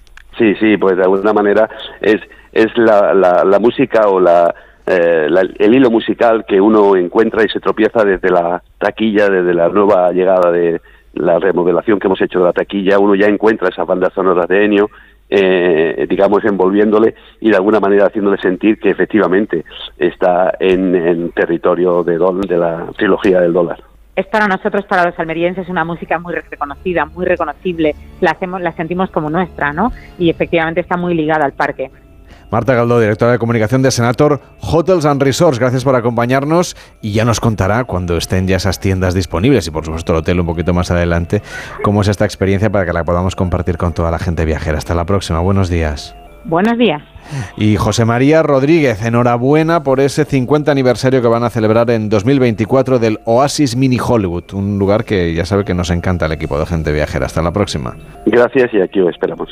Y del lejano oeste nos vamos a Normandía porque entre las grandes efemérides que conmemoraremos este año que empieza estará el aniversario del desembarco en la región francesa que supuso un antes y un después en el desarrollo de la Segunda Guerra Mundial. Está con nosotros Arturo López Apico, que es profesor del Departamento de Historia Contemporánea de la Universidad Autónoma de Madrid. ¿Cómo está? Muy buenos días. Hola, muy buenos días. Encantado de hablar con vosotros. Falta todavía para este aniversario, será el 6 de junio, se cumplirán esos 80 años del desembarco, de la batalla de Normandía. Eh, si tuviéramos que trazar una ruta para explicarle a la gente viajera alguno de los lugares clave, ¿qué es lo que, qué es lo que qué puntos deberíamos situar en el mapa? Sí, bueno, eh, como es quizás ya conocido, ¿no? La, operación de desembarco en Normandía estaba eh, vinculada a la necesidad de controlar el puerto de Cherburgo. Por tanto, eh, la operación se dividió en cinco distintas eh, cabezas de puente, en las cinco famosas playas, ¿no? son las quizás las más conocidas, Omaha Beach, por ser la, la, la playa más extensa, ocho kilómetros de costa en las costas de Normandía, pero luego tenemos también Utah Beach, Juno Beach, Gold Beach y Swords Beach. Son las cinco casas de puente. A partir de ahí, lo que queda ahora mismo, digamos que se puede visitar, es sobre todo eh, un museo, eh, el Airborne, Museum en Saint-Mer de, de y luego también está eh, los cementerios, el cementerio alemán, menos conocido quizás que el cementerio estadounidense situado en Colville-sur-Mer, que es el que corresponde a las caídos en Omaha Beach, prácticamente. Todo esto para esa operación del día D conocidísimo, donde por cierto también hubo un papel importante de un español, de Joan Pujol, que se infiltró como agente doble y además es que le condecoraron las dos partes. Efectivamente, es un caso muy muy conocido, el de Juan Pujol, eh, Garbo, ¿no? Eh, como que era el nombre que tenía el, el, nombre de guerra, digamos, ¿no? El, el, que utilizaba para los aliados, pero Alaric para los nazis. Es un agente doble, eh, en todo momento Garbo estaba trabajando para los aliados, él es una persona efectivamente de nacionalidad española, que había eh, vivido la, guerra civil y que se pone a disposición de los servicios de inteligencia británicos. Deciden hacer esta operación de, espía, de espionaje doble y es clave eh, el trabajo de Garbo, toda vez que él es el que ofrece la posibilidad de engañar a los nazis con señuelos en la costa del Reino Unido, concretamente en Dover. Se conforma un, lo que se llama un ejército fantasma, eh, incluso eh, le otorgan el mando de este ejército a Patton y para que todo fuera más creíble y eh, principio estaría conformado por más de 150.000 hombres, utilizando además tanques hinchables y otro tipo de señuelos y este Alaric, este engargo, les estaba dando una información incorrecta para convencer a los nazis de que el desembarco se produciría en Calais, que era la zona que los nazis que pensaban que estaba más eh, debilitada y por tanto donde estaban todas las las fuerzas eh, reunidas para ellos. Fue clave en esa operación, ahorró muchísimas vidas, aunque fue lógicamente una operación costosísima a nivel de, de fallecidos y heridos, pero desde luego esta figura de Garbo, este, este como digo, español, doble, doble agente, eh, ahorró pues tal sufrimiento a las tropas aliadas. Ya ves, Mariano, que tenemos un 2024 lleno de acontecimientos que recordar. Sí, sí, efectivamente, y les comentaba ahora el profesor, eh, eh, el, cementerio alemán, efectivamente menos conocido, muy triste, con ese sistema que tenían que enterraban varios en la misma tumba, y el cementerio americano, que no se me olvida porque es ver por un lado miles de tumbas con las cruces, con las estrellas blancas, y al mismo tiempo estar viendo la playa. Es decir, el cementerio, exactamente, estás viendo la playa en la que se produjeron esos miles de víctimas, que probablemente antes hablábamos de cine, no ha habido una película que lo recogiera con tanta eh, fidelidad como Salvar al Soldado Ryan. No sé qué le parece también a nuestro interlocutor. Sí, efectivamente, en el imaginario colectivo yo creo que todos tenemos eh, esas escenas de Salvar al Soldado Ryan donde eh, vemos el nerviosismo de la, de la tripulación antes de desembarcar, las dificultades para tomar la playa curiosamente, como decía, está, está centrado en, el, en la experiencia de Omaha que es la más sangrienta. Eh, se calcula que en, un solo día fallecieron en torno a 6.000, eh, 6.000 en torno a 6.000, 8.000 aliados. Algunas cifras más eh, pueden llegar hasta 10.000 y unos 4.000, 9.000 soldados alemanes en, una sola jornada. Eh, el problema de esa cinta, digamos, es que nos podemos hacer una impresión un tanto bueno, pues falsa, ¿no? De lo que es un, un, conflicto que es mucho más sangriento incluso, incluso de lo que se demuestra, ¿no? En el, en el cine, a pesar de la crudeza de las, de las imágenes, recuerdo perfectamente, pues, eh, un hombre, ¿no? Caminando con, un, con su propio brazo, ¿no? Eh, seccionado, etcétera, pero con todo no deja de ser cine y la realidad siempre supera la ficción en este tipo de conflictos, me temo. Arturo López Zapico, profesor del Departamento de Historia Contemporánea de la Universidad Autónoma de Madrid. Gracias por acompañarnos en este último día del año. Hasta la próxima. Buenos días. Un placer, Carles. Hasta la próxima. Gente viajera. Carlas Lamelo.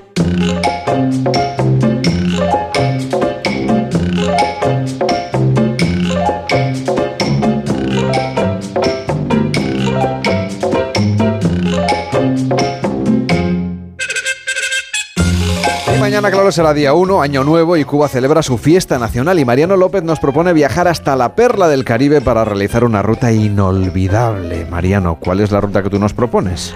Pues sí, una ruta más que recomendable para este nuevo año que nos espera dentro de unas horas, ¿no?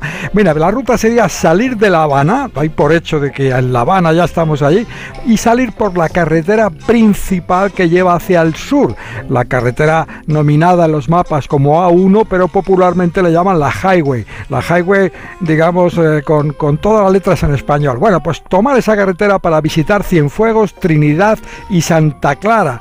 Y luego pasar unos días en las Callerías del Norte, las fantásticas playas de las Callerías antes de regresar a La Habana. Es un itinerario que lo tiene todo, historia, naturaleza, playas, la hospitalidad, la simpatía de los cubanos y mucha, mucha, mucha música. A cada paso música, Carles. Empezamos esta ruta, si te parece Mariano cuanto antes y un poco bailando, ¿no? Moviendo un poquito las caderas. Claro que sí. Primer objetivo, la ciudad Cienfuegos, el París de Cuba. Está a unos 240 kilómetros de La Habana. Se puede llegar en autobús, pero mucho mejor si viajamos en coche alquilado. Este tramo y el resto de la ruta. Aunque solo sea porque así podríamos salirnos, escaparnos un poco de las carreteras principales. Por ejemplo, ahora de camino que vamos a Cienfuegos. Merece la pena abandonar esa highway número uno para conocer Playa Grande, en la embocadura de la Bahía de Cochinos, famosa por el desembarco de los de una de un grupo, digamos, de, militares que pretendían acabar con la revolución. Bueno, pues ahí, en Playa Grande, al lado del Parque Nacional Ciénaga de Zapata, el mayor humedal del Caribe, tomamos el camino bordeando la costa que nos lleva a otro bellísimo lugar, a Playa Girón. Con mucho cuidado, si viajamos en abril o mayo. ¿Por qué? Porque en esos dos meses millones de cangrejos cruzan a todas horas la carretera entre Playa Grande y Playa Girón. Millones de cangrejos rojos. Luego, desde Playa Girón, en nada nos ponemos en Cienfuegos la perla del sur. Está situada frente a la bahía natural más espectacular de Cuba y eso explica la riqueza de su patrimonio porque llegó a ser el puerto más importante del sur de Cuba. Gracias a ese puerto, en el siglo XIX se crearon grandes fortunas que contribuyeron a configurar esta ciudad con calles anchas y rectas, palacios de estilo europeo, el malecón más largo del país y un bulevar de tres kilómetros que recorre y define el centro de esta ciudad declarada Patrimonio de la Humanidad por la UNESCO. Pues vamos a recomendarle a la gente viajera los lugares imprescindibles de Cienfuegos para cuando vayan a Cuba. Pues sí, la visita esencial es fácil. ¿Por qué? Porque el centro se ordena a partir de la plaza del Parque José Martín. En torno a esa plaza y a la estatua de José Martín se encuentran los edificios más emblemáticos de la ciudad. El Palacio de Gobierno, la Catedral, el Teatro Thomas Terry, donde llegó a actuar el tenor Enrique Caruso y Sara Bernard. eso da idea de, de las fortunas que había en ese momento. El antiguo Casino Español también está ahí, hoy Museo Provincial, y el Palacio Ferrer, sede de la Casa de, de la Cultura, desde cuyo torreón decorado con azulejos azules, se puede ver toda la ciudad. Luego, después de ese paseo por la plaza y los edificios que la circundan, pues hay que caminar por ese bulevar que comentaba, el Boulevard San Fernando, dejarse llevar por su ambiente y por la tarde andar hasta el malecón.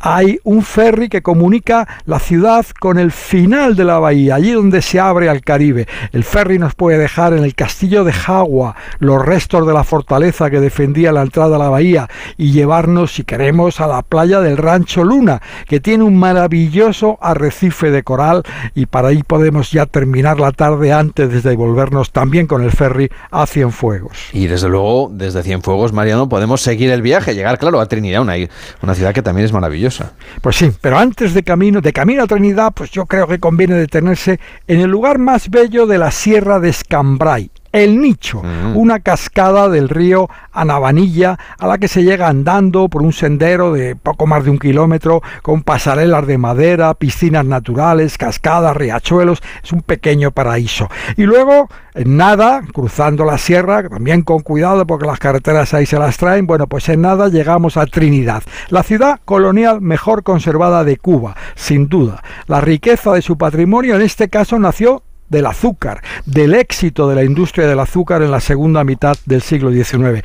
A principios del XX, cuando los ingenios azucareros dejaron de ser negocio, la ciudad fue prácticamente abandonada, pero eso permitió que conservara su estilo colonial, sus casas tradicionales sin grandes transformaciones. Y así sigue, orgullosa de contar con uno de los conjuntos arquitectónicos más completos, mejor conservados del Caribe, declarado también como el de Cienfuegos Patrimonio de la Humanidad por la UNESCO. Pues venga, planteanos una ruta también por Trinidad. ¿Qué podemos hacer? ¿Cómo organizamos la visita cuando lleguemos allí?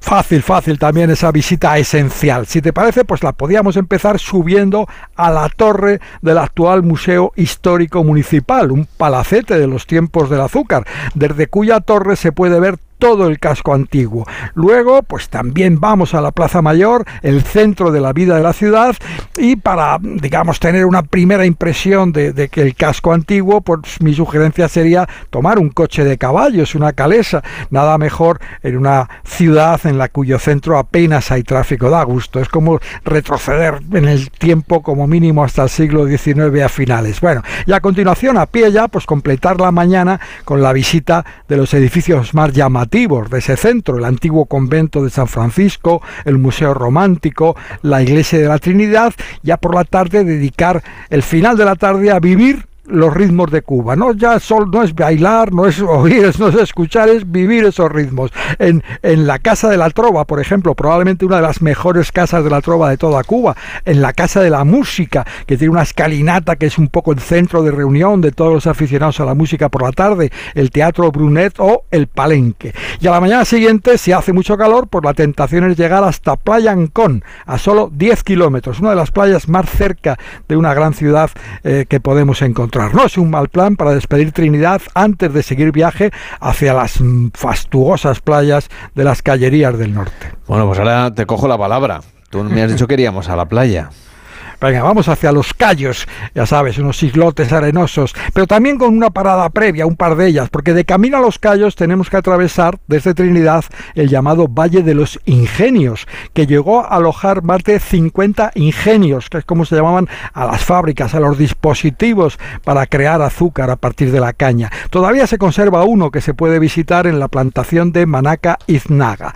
Y después del valle este de los ingenios pasamos por Santa Clara, la ciudad del Che Guevara. Allí está su mausoleo y el tren eh, que, conquistó el Che, el ejército del Che y que determinó la toma de la ciudad. Y ya sí, destino final, los islotes, los callos de las callerías del norte, que acogen las que se consideran las mejores playas de Cuba, lo cual es difícil establecer ese ranking, pero así es. El callo más cercano a Santa Clara es el callo Santa María, al que se llega por un pedraplén, así le llaman, una carretera de piedras que atraviesa las aguas de la bahía de Buenavista. Hay, una vez que llegamos al Cayo, nada, hay magníficos hoteles, 10 kilómetros de playas, aguas cristalinas, sol. Aquí sí que se puede y se debe emplear la palabra paraíso, con todas sus letras y todas sus imágenes. Hay que guardar unos días para disfrutar del Cayo Santa María antes de regresar a La Habana, que no está muy lejos, a menos de 400 kilómetros de distancia. Lo que te habrá costado hoy es escoger la música, porque si algo tiene Cuba es bueno música. Cuba es un volcán de músicas. Pero fíjate, yo me, me inclino al final por una canción que casi es un homenaje a otras canciones, así era más fácil elegir. Una canción del último álbum de Buena Fe, el grupo sin duda más importante, creo, de la música cubana de los últimos años. La canción se titula Las canciones más viejas y es un homenaje a las grandes canciones del patrimonio musical cubano, las que te devuelven, dice la letra, a donde solo ellas pueden llegar. Un disco estrenado este año que hoy se nos acaba, en el que colaboran 12 nuevas estrellas de la trova, del son, de la fusión, de la música maravillosa que nace a diario en Cuba. Las canciones más viejas en la despedida del año. Buena fe desde Cuba más bella del mundo, esa cosa común que nos vuelve a juntar. Las mejores canciones son las más viejas, las que cargan con algo que aún hace sentir y fluir y soñar divino licor que en el corazón se añeja, sentinelas de la sentimentalidad. Las mejores canciones. Pues que tengas un feliz año. Hablamos ya el año que viene, que será la próxima semana en realidad para nosotros. Pues igualmente a ti, a todo el equipo y a toda la audiencia, feliz 2024. El derecho a oreja, enlazando Gente Viajera, el programa de viajes de Onda Cero con Carlas Lamelo.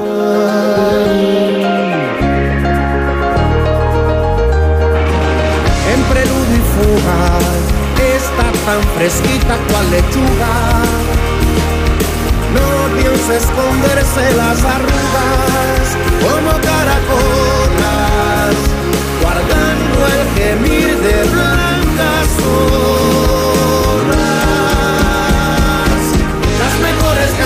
son las más viejas, las que cargan con algo que aún hace sentir y fluir y soñar, como un divino licor que en el corazón se añeja, sentinelas de la sentimentalidad. Las mejores canciones son las más viejas, te devuelven allí donde solo en ellas se puede llegar que pagar el derecho a orejar, enlazando un camino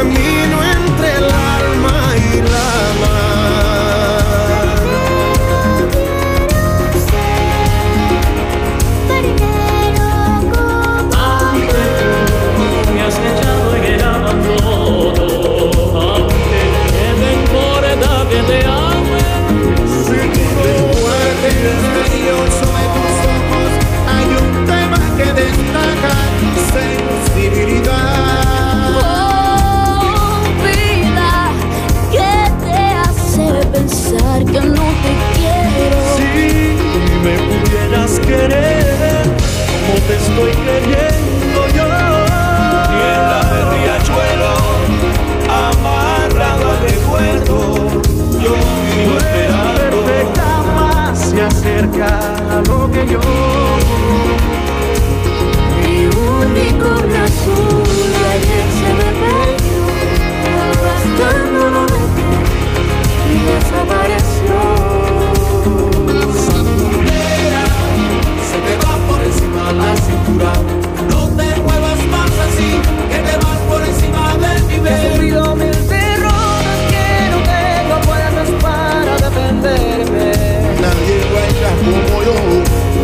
Goza como yo. A mí me dicen Cuba, ¿qué fue? Cuba me llamo yo.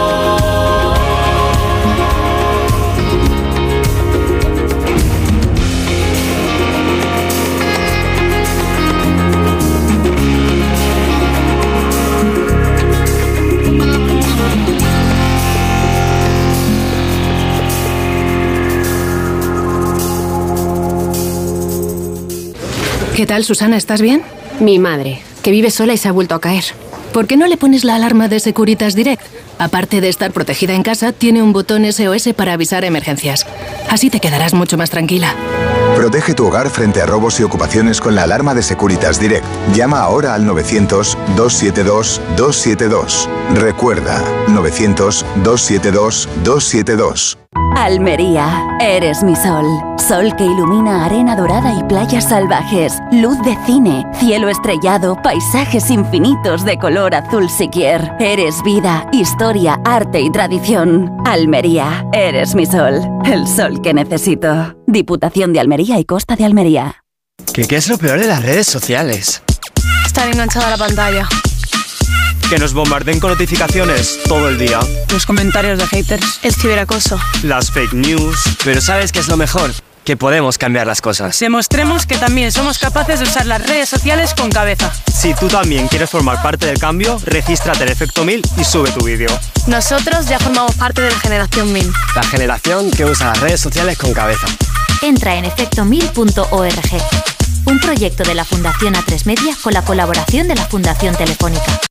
Solo hasta el 7 de enero en Carrefour y Carrefour.es tienes un 40% de descuento en todos los juguetes y bicicletas por compras superiores a 40 euros. Carrefour, la mejor Navidad al mejor precio. ¿Qué tal, Susana? ¿Estás bien? Mi madre, que vive sola y se ha vuelto a caer. ¿Por qué no le pones la alarma de Securitas Direct? Aparte de estar protegida en casa, tiene un botón SOS para avisar emergencias. Así te quedarás mucho más tranquila. Protege tu hogar frente a robos y ocupaciones con la alarma de Securitas Direct. Llama ahora al 900-272-272. Recuerda, 900-272-272.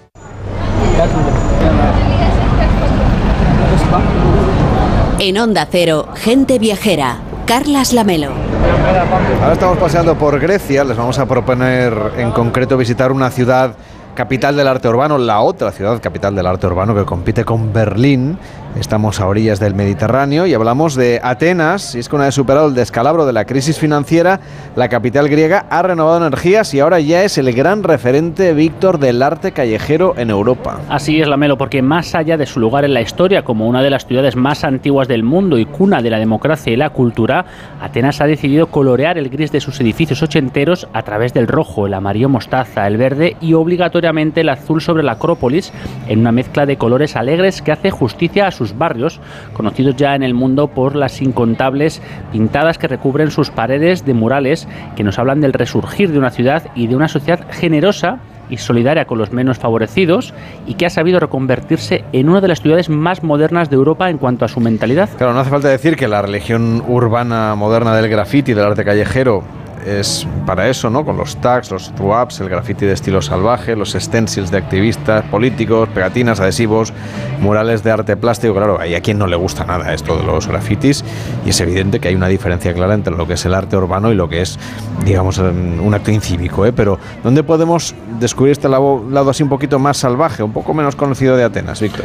Pues la verdad es que cada barrio tiene una historia diferente que contar. Por ejemplo, Keramicos, ¿no? que debe su nombre al cementerio y a los talleres de alfarería de la antigua Atenas, que aquí estaban ubicados. Es un área ahora donde pasear es un lujo, admirar también algunos de los murales más impresionantes de la ciudad o perderte entre los callejones en busca de obras escondidas creadas tanto por eh, artistas urbanos griegos como internacionales. Justo al lado también está Gazzi, que es otro área donde operan talleres de artesanía y tiene un gran centro cultural. Bueno, hay muchas opciones. Es de hecho un viaje al pasado, un viaje al futuro de Atenas, donde podemos eh, ver esa reconstrucción de sus barrios. Por ejemplo, el de Metaxorgio, uno de los primeros en ser rehabilitados fuera del centro histórico de Atenas, y esto fue a finales del siglo XX. Sí, y es 19, que... perdón, del siglo XIX. Sí, y es que aunque muchos viajeros puedan pensar que esta zona está muy deteriorada, hay muchos edificios interesantes que visitar. Además, la Plaza Abdi, que se realiza en esta zona también el Little Paris Art Festival of Athens, que ha celebrado este año su décimo aniversario y que proponen pues algunas de las más eh, fabulosas eh, óperas de arte y también murales en zonas públicas. Ya decíamos que esto del graffiti tiene su parte controvertida, por supuesto, pero si queremos hacer una ruta de arte urbano por Atenas, ¿por dónde deberíamos empezar el viaje? Pues mira, por un lado, si llegamos al Pireo, veremos uno de los puertos más importantes de Europa que nos ofrece un fascinante paisaje urbano costero con distritos como Castella, Zea o Microlimano, donde bueno, pues podemos expandir nuestra mente y disfrutar de, ese arte callejero, eh, encontrar obras en edificios eh, medio abandonados pero que han sido rehabilitados, eh, ir desgranando los tesoros de la ciudad. Y si llegamos a Atenas desde el aeropuerto y el metro, la parada será la plaza Sintagma en Monastiraki. Que suena un poquito diferente, aunque al final es una calle griega en este caso. El arte callejero está en todas partes en Psirri, con obras grandes y pequeñas de artistas del graffiti, tanto de Grecia como de otros países. Desde luego, además está lleno de garitos de moda, de restaurantes, de otros espacios de reunión, como el Clamsis, que es uno de los mejores bares de cócteles de la ciudad, o el restaurante libanés Feiroz, o el Six Ducks, que es uno de los espacios subterráneos más emblemáticos de la ciudad. Aparte está llena de terrazas donde tomar algo, escuchar música. Parece un poco esa España de los años 90, ¿no? Donde todavía no había tantas limitaciones de ruido, tanta, tantas restricciones, era- es todo mucho más libre y mucho más abierto. Uno de los barrios más animado, más diverso, más bohemio, más rebelde de Atenas es Exarcheia. Justo es el punto de reunión favorito de los estudiantes, el hogar también de muchas personalidades creativas importantes de la capital de Grecia.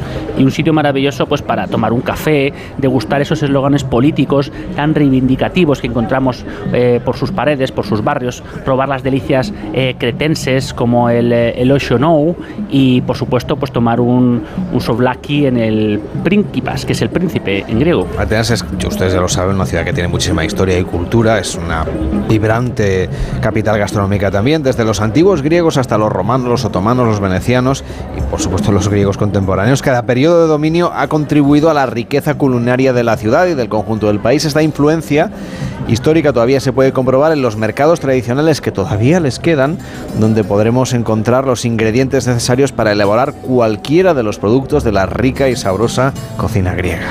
Desde luego, 4.000 años de historia, de influencias que mezclan pues, esos sabores del Mediterráneo, entre los que yo destacaría el gyros, que es el plato griego más conocido del mundo, especialmente en su versión pita. Eso sí, hay veces que como es una cosa, digamos, para llevar, hay veces que te lo tienes que coger y comértelo en la plaza y si no hay mucha gente, son las 3 de la mañana, pues tranquilamente en una terraza. Pero, pero bueno, hay muchas maneras de comerlo. Se sirve con pan redondo, eh, con tomate, lechuga, cebolla, con la típica salsa tzatziki o con queso feta. La verdad es que hay muchas, muchas opciones para degustar. Venga, pues recomendaos algún restaurante que tú hayas probado en los barrios de Placa y Monastiraki. Pues mira, para comer pescado en Siri, el Atlánticos. Para el souvlaki, el mejor para mí es el de Costas. El gyros, por supuesto, es el de Baractaris, no hay ninguna duda. Y tengo en mi lista la Melón Poder, redactada por tres amigas de Atenas, las tres malacas, como ya se autodenominan, que sinceramente estaré eternamente agradecido y que es un tesoro nacional. Pues Víctor Efcaristópoli, hasta la próxima. Para Calola Melo, un abrazo. Τέλεια Ο έρωτας μωρό μου είναι ψυχεδέλεια. Κι όλος ο κόσμος ξαφνικά γεμίζει χρώματα Χρώματα, χρώματα. Αυτή η ψυχή βγαλμένα. Gente Viajera, el programa de viajes de Onda Cero con Carlas Lamelo. Cambiar la bañera por un plato de ducha, reformar el baño completo. El caso es que meterse en obras da mucha pereza. Deje a un lado la pereza y acuda a Duchamanía. Sus profesionales realizan la reforma completa del baño o cambian la bañera por un plato de ducha, con rapidez, limpieza y empleando los mejores materiales. Todo a los mejores precios. Exposición en Paseo del Molino 6 y en calle Cabanilles 39, 91 468 4907 y duchamanía.es. Si te preocupas de buscar el mejor colegio para tus hijos y los mejores especialistas para tu salud, ¿por qué dejas la compra-venta de tu vivienda en manos de la suerte? Confía en Vivienda 2. Entra en vivienda2.com, la empresa inmobiliaria mejor valorada por los usuarios de Google. Con los ojos cerrados, vivienda dos. El 2 con número. Liquidación total fin de año en Ocasión Plus. Más de 8.000 coches con descuento y ahorro de hasta el 30%. Encuentra tu nuevo coche a un precio imbatible. Solo hasta fin de mes. ¡Corre! ¡Las mejores ofertas vuelan! Ocasión Plus. 15 centros en Madrid. Nuevas tiendas en Fuenlabrada, Arganda y Torrejón. Localiza tu centro más cercano en ocasiónplus.com. Abierto sábados y domingos. Vaya cara, Lucía. ¿Qué te pasa? Tengo un problema. Necesito a alguien que cuide de mi padre y no sé por dónde empezar. ¿Por qué no hablas con Depenker? ¿Depenqué? Depencare, con C de cariño. Ellos se encargan de todo para que tengas el cuidador ideal. Llámales al 91 091 35 66. Estas fiestas decora tu hogar con Muebles a Dama. Ven a la calle General Ricardo 190 o entra en su web mueblesadama.com. Muebles a dama les desea feliz Navidad.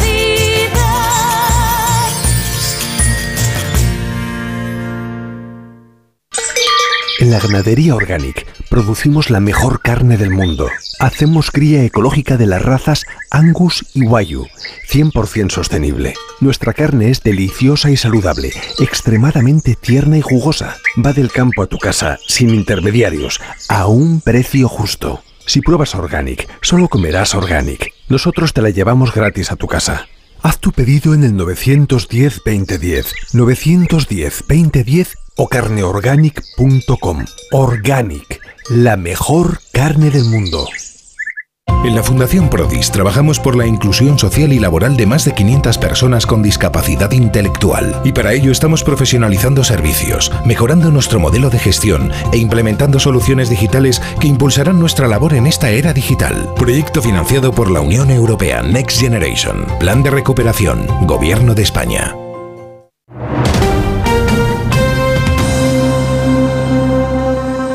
...98.0 FM... Onda Cero, Madrid. En Onda Cero, gente viajera, Carlas Lamelo.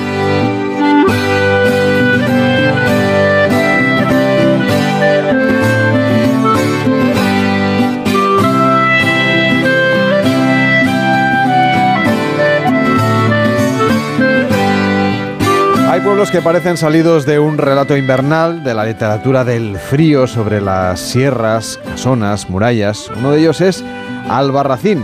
Y hasta allí nos quiere llevar nuestro compañero Raúl de Tapia para compartir un periplo reciente que ha ocupado unas cuantas páginas de su cuaderno de viaje.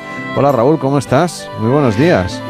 Buenos días, eh, aquí tratando de anotar siempre nuevos, nuevos recorridos y a, a mí que me gusta llevar esos cuadernos de notas, Albarracín me ha permitido hacer una, una crónica bastante interesante. A ratos he escrito, a ratos he dibujado y la verdad es que me ha, me ha sorprendido tanto lo que es el pueblo como, como su entorno, ya que bueno, a mí me ha proporcionado y espero que a los viajeros eh, de nuestro programa también, pues bastantes experiencias muy disfrutadas y muy sorprendentes.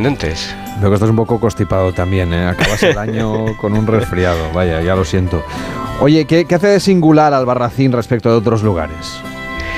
Pues yo creo que la armonía, te diría, porque a mí es lo que eh, primero me ha llamado la atención. Esa disposición que tiene el, pueblo sobre las laderas de la sierra, en primer lugar es un alarde de belleza y, más allá de esta visión eh, es una proeza constructiva. Levantar una localidad en unas condiciones tan difíciles da, cuenta de un saber hacer muy depurado.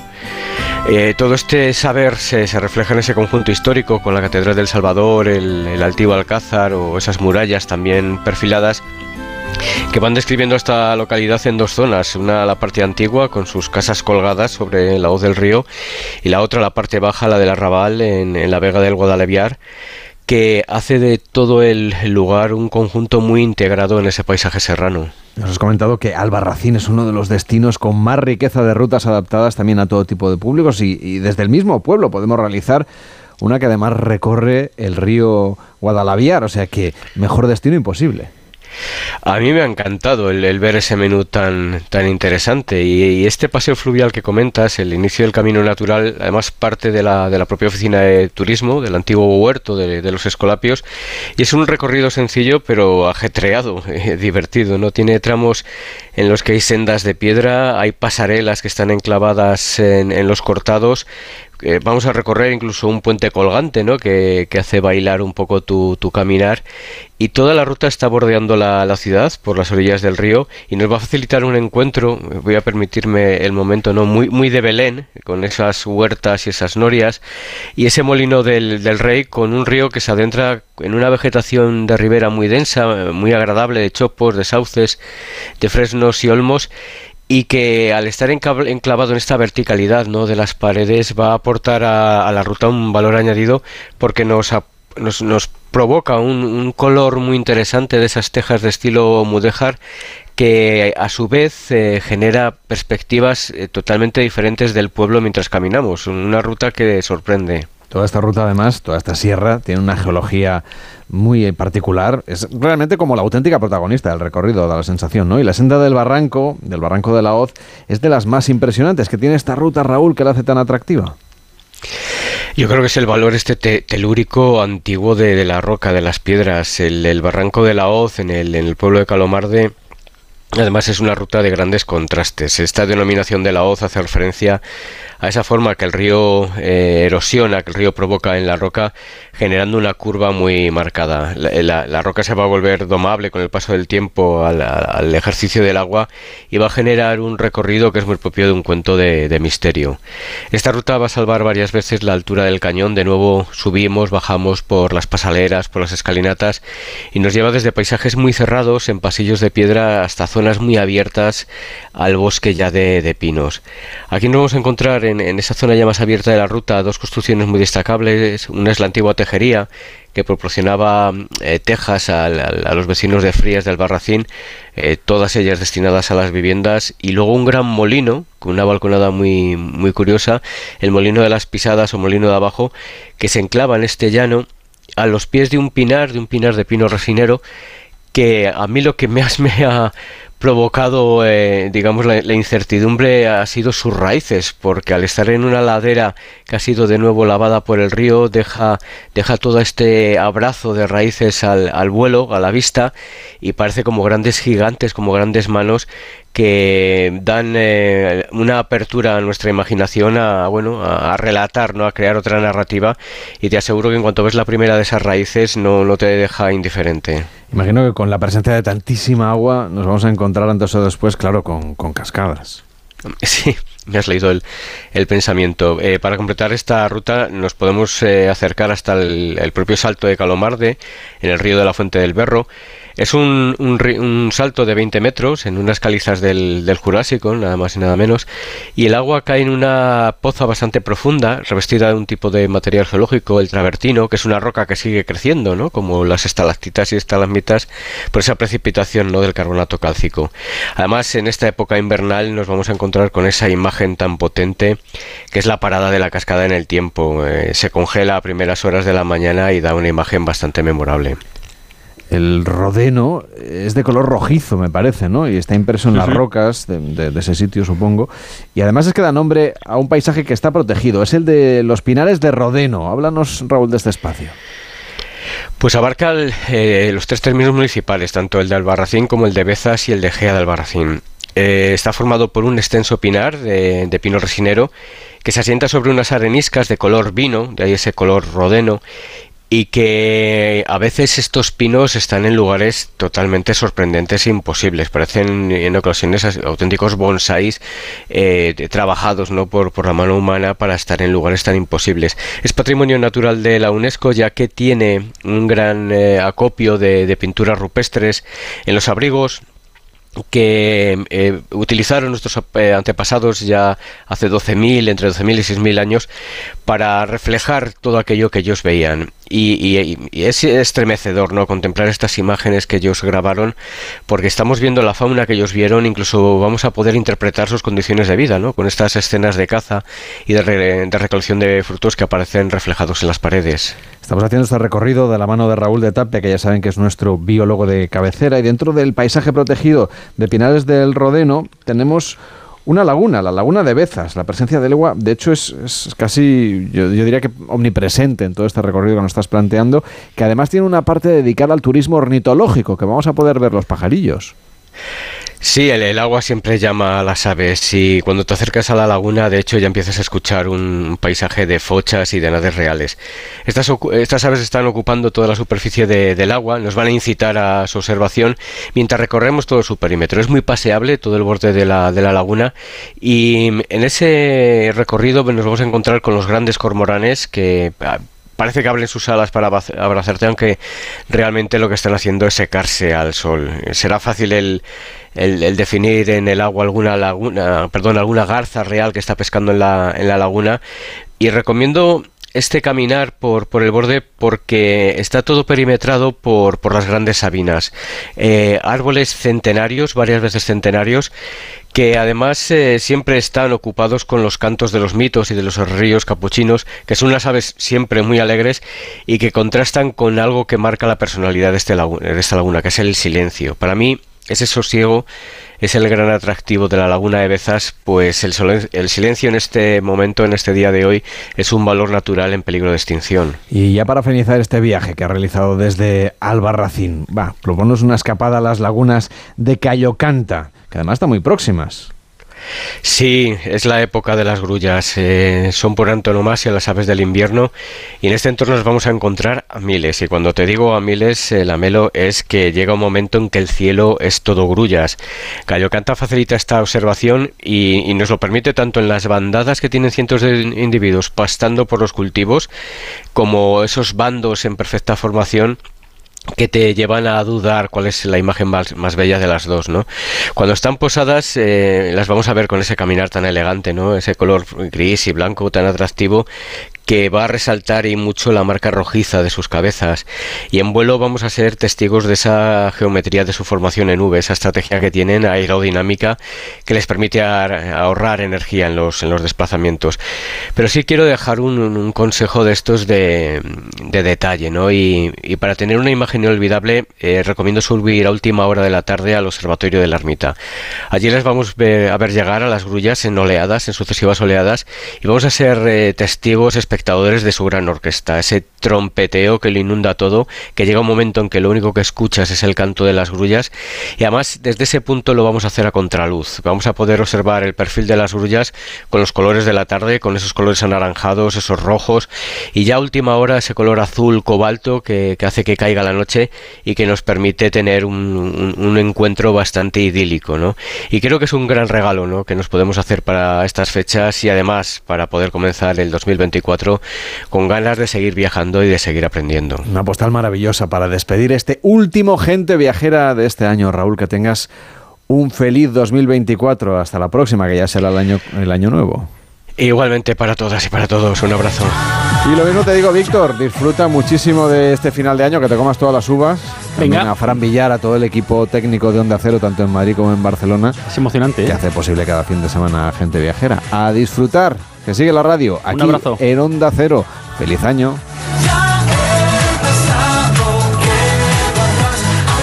En Onda Cero, gente viajera. Carlas Lamelo.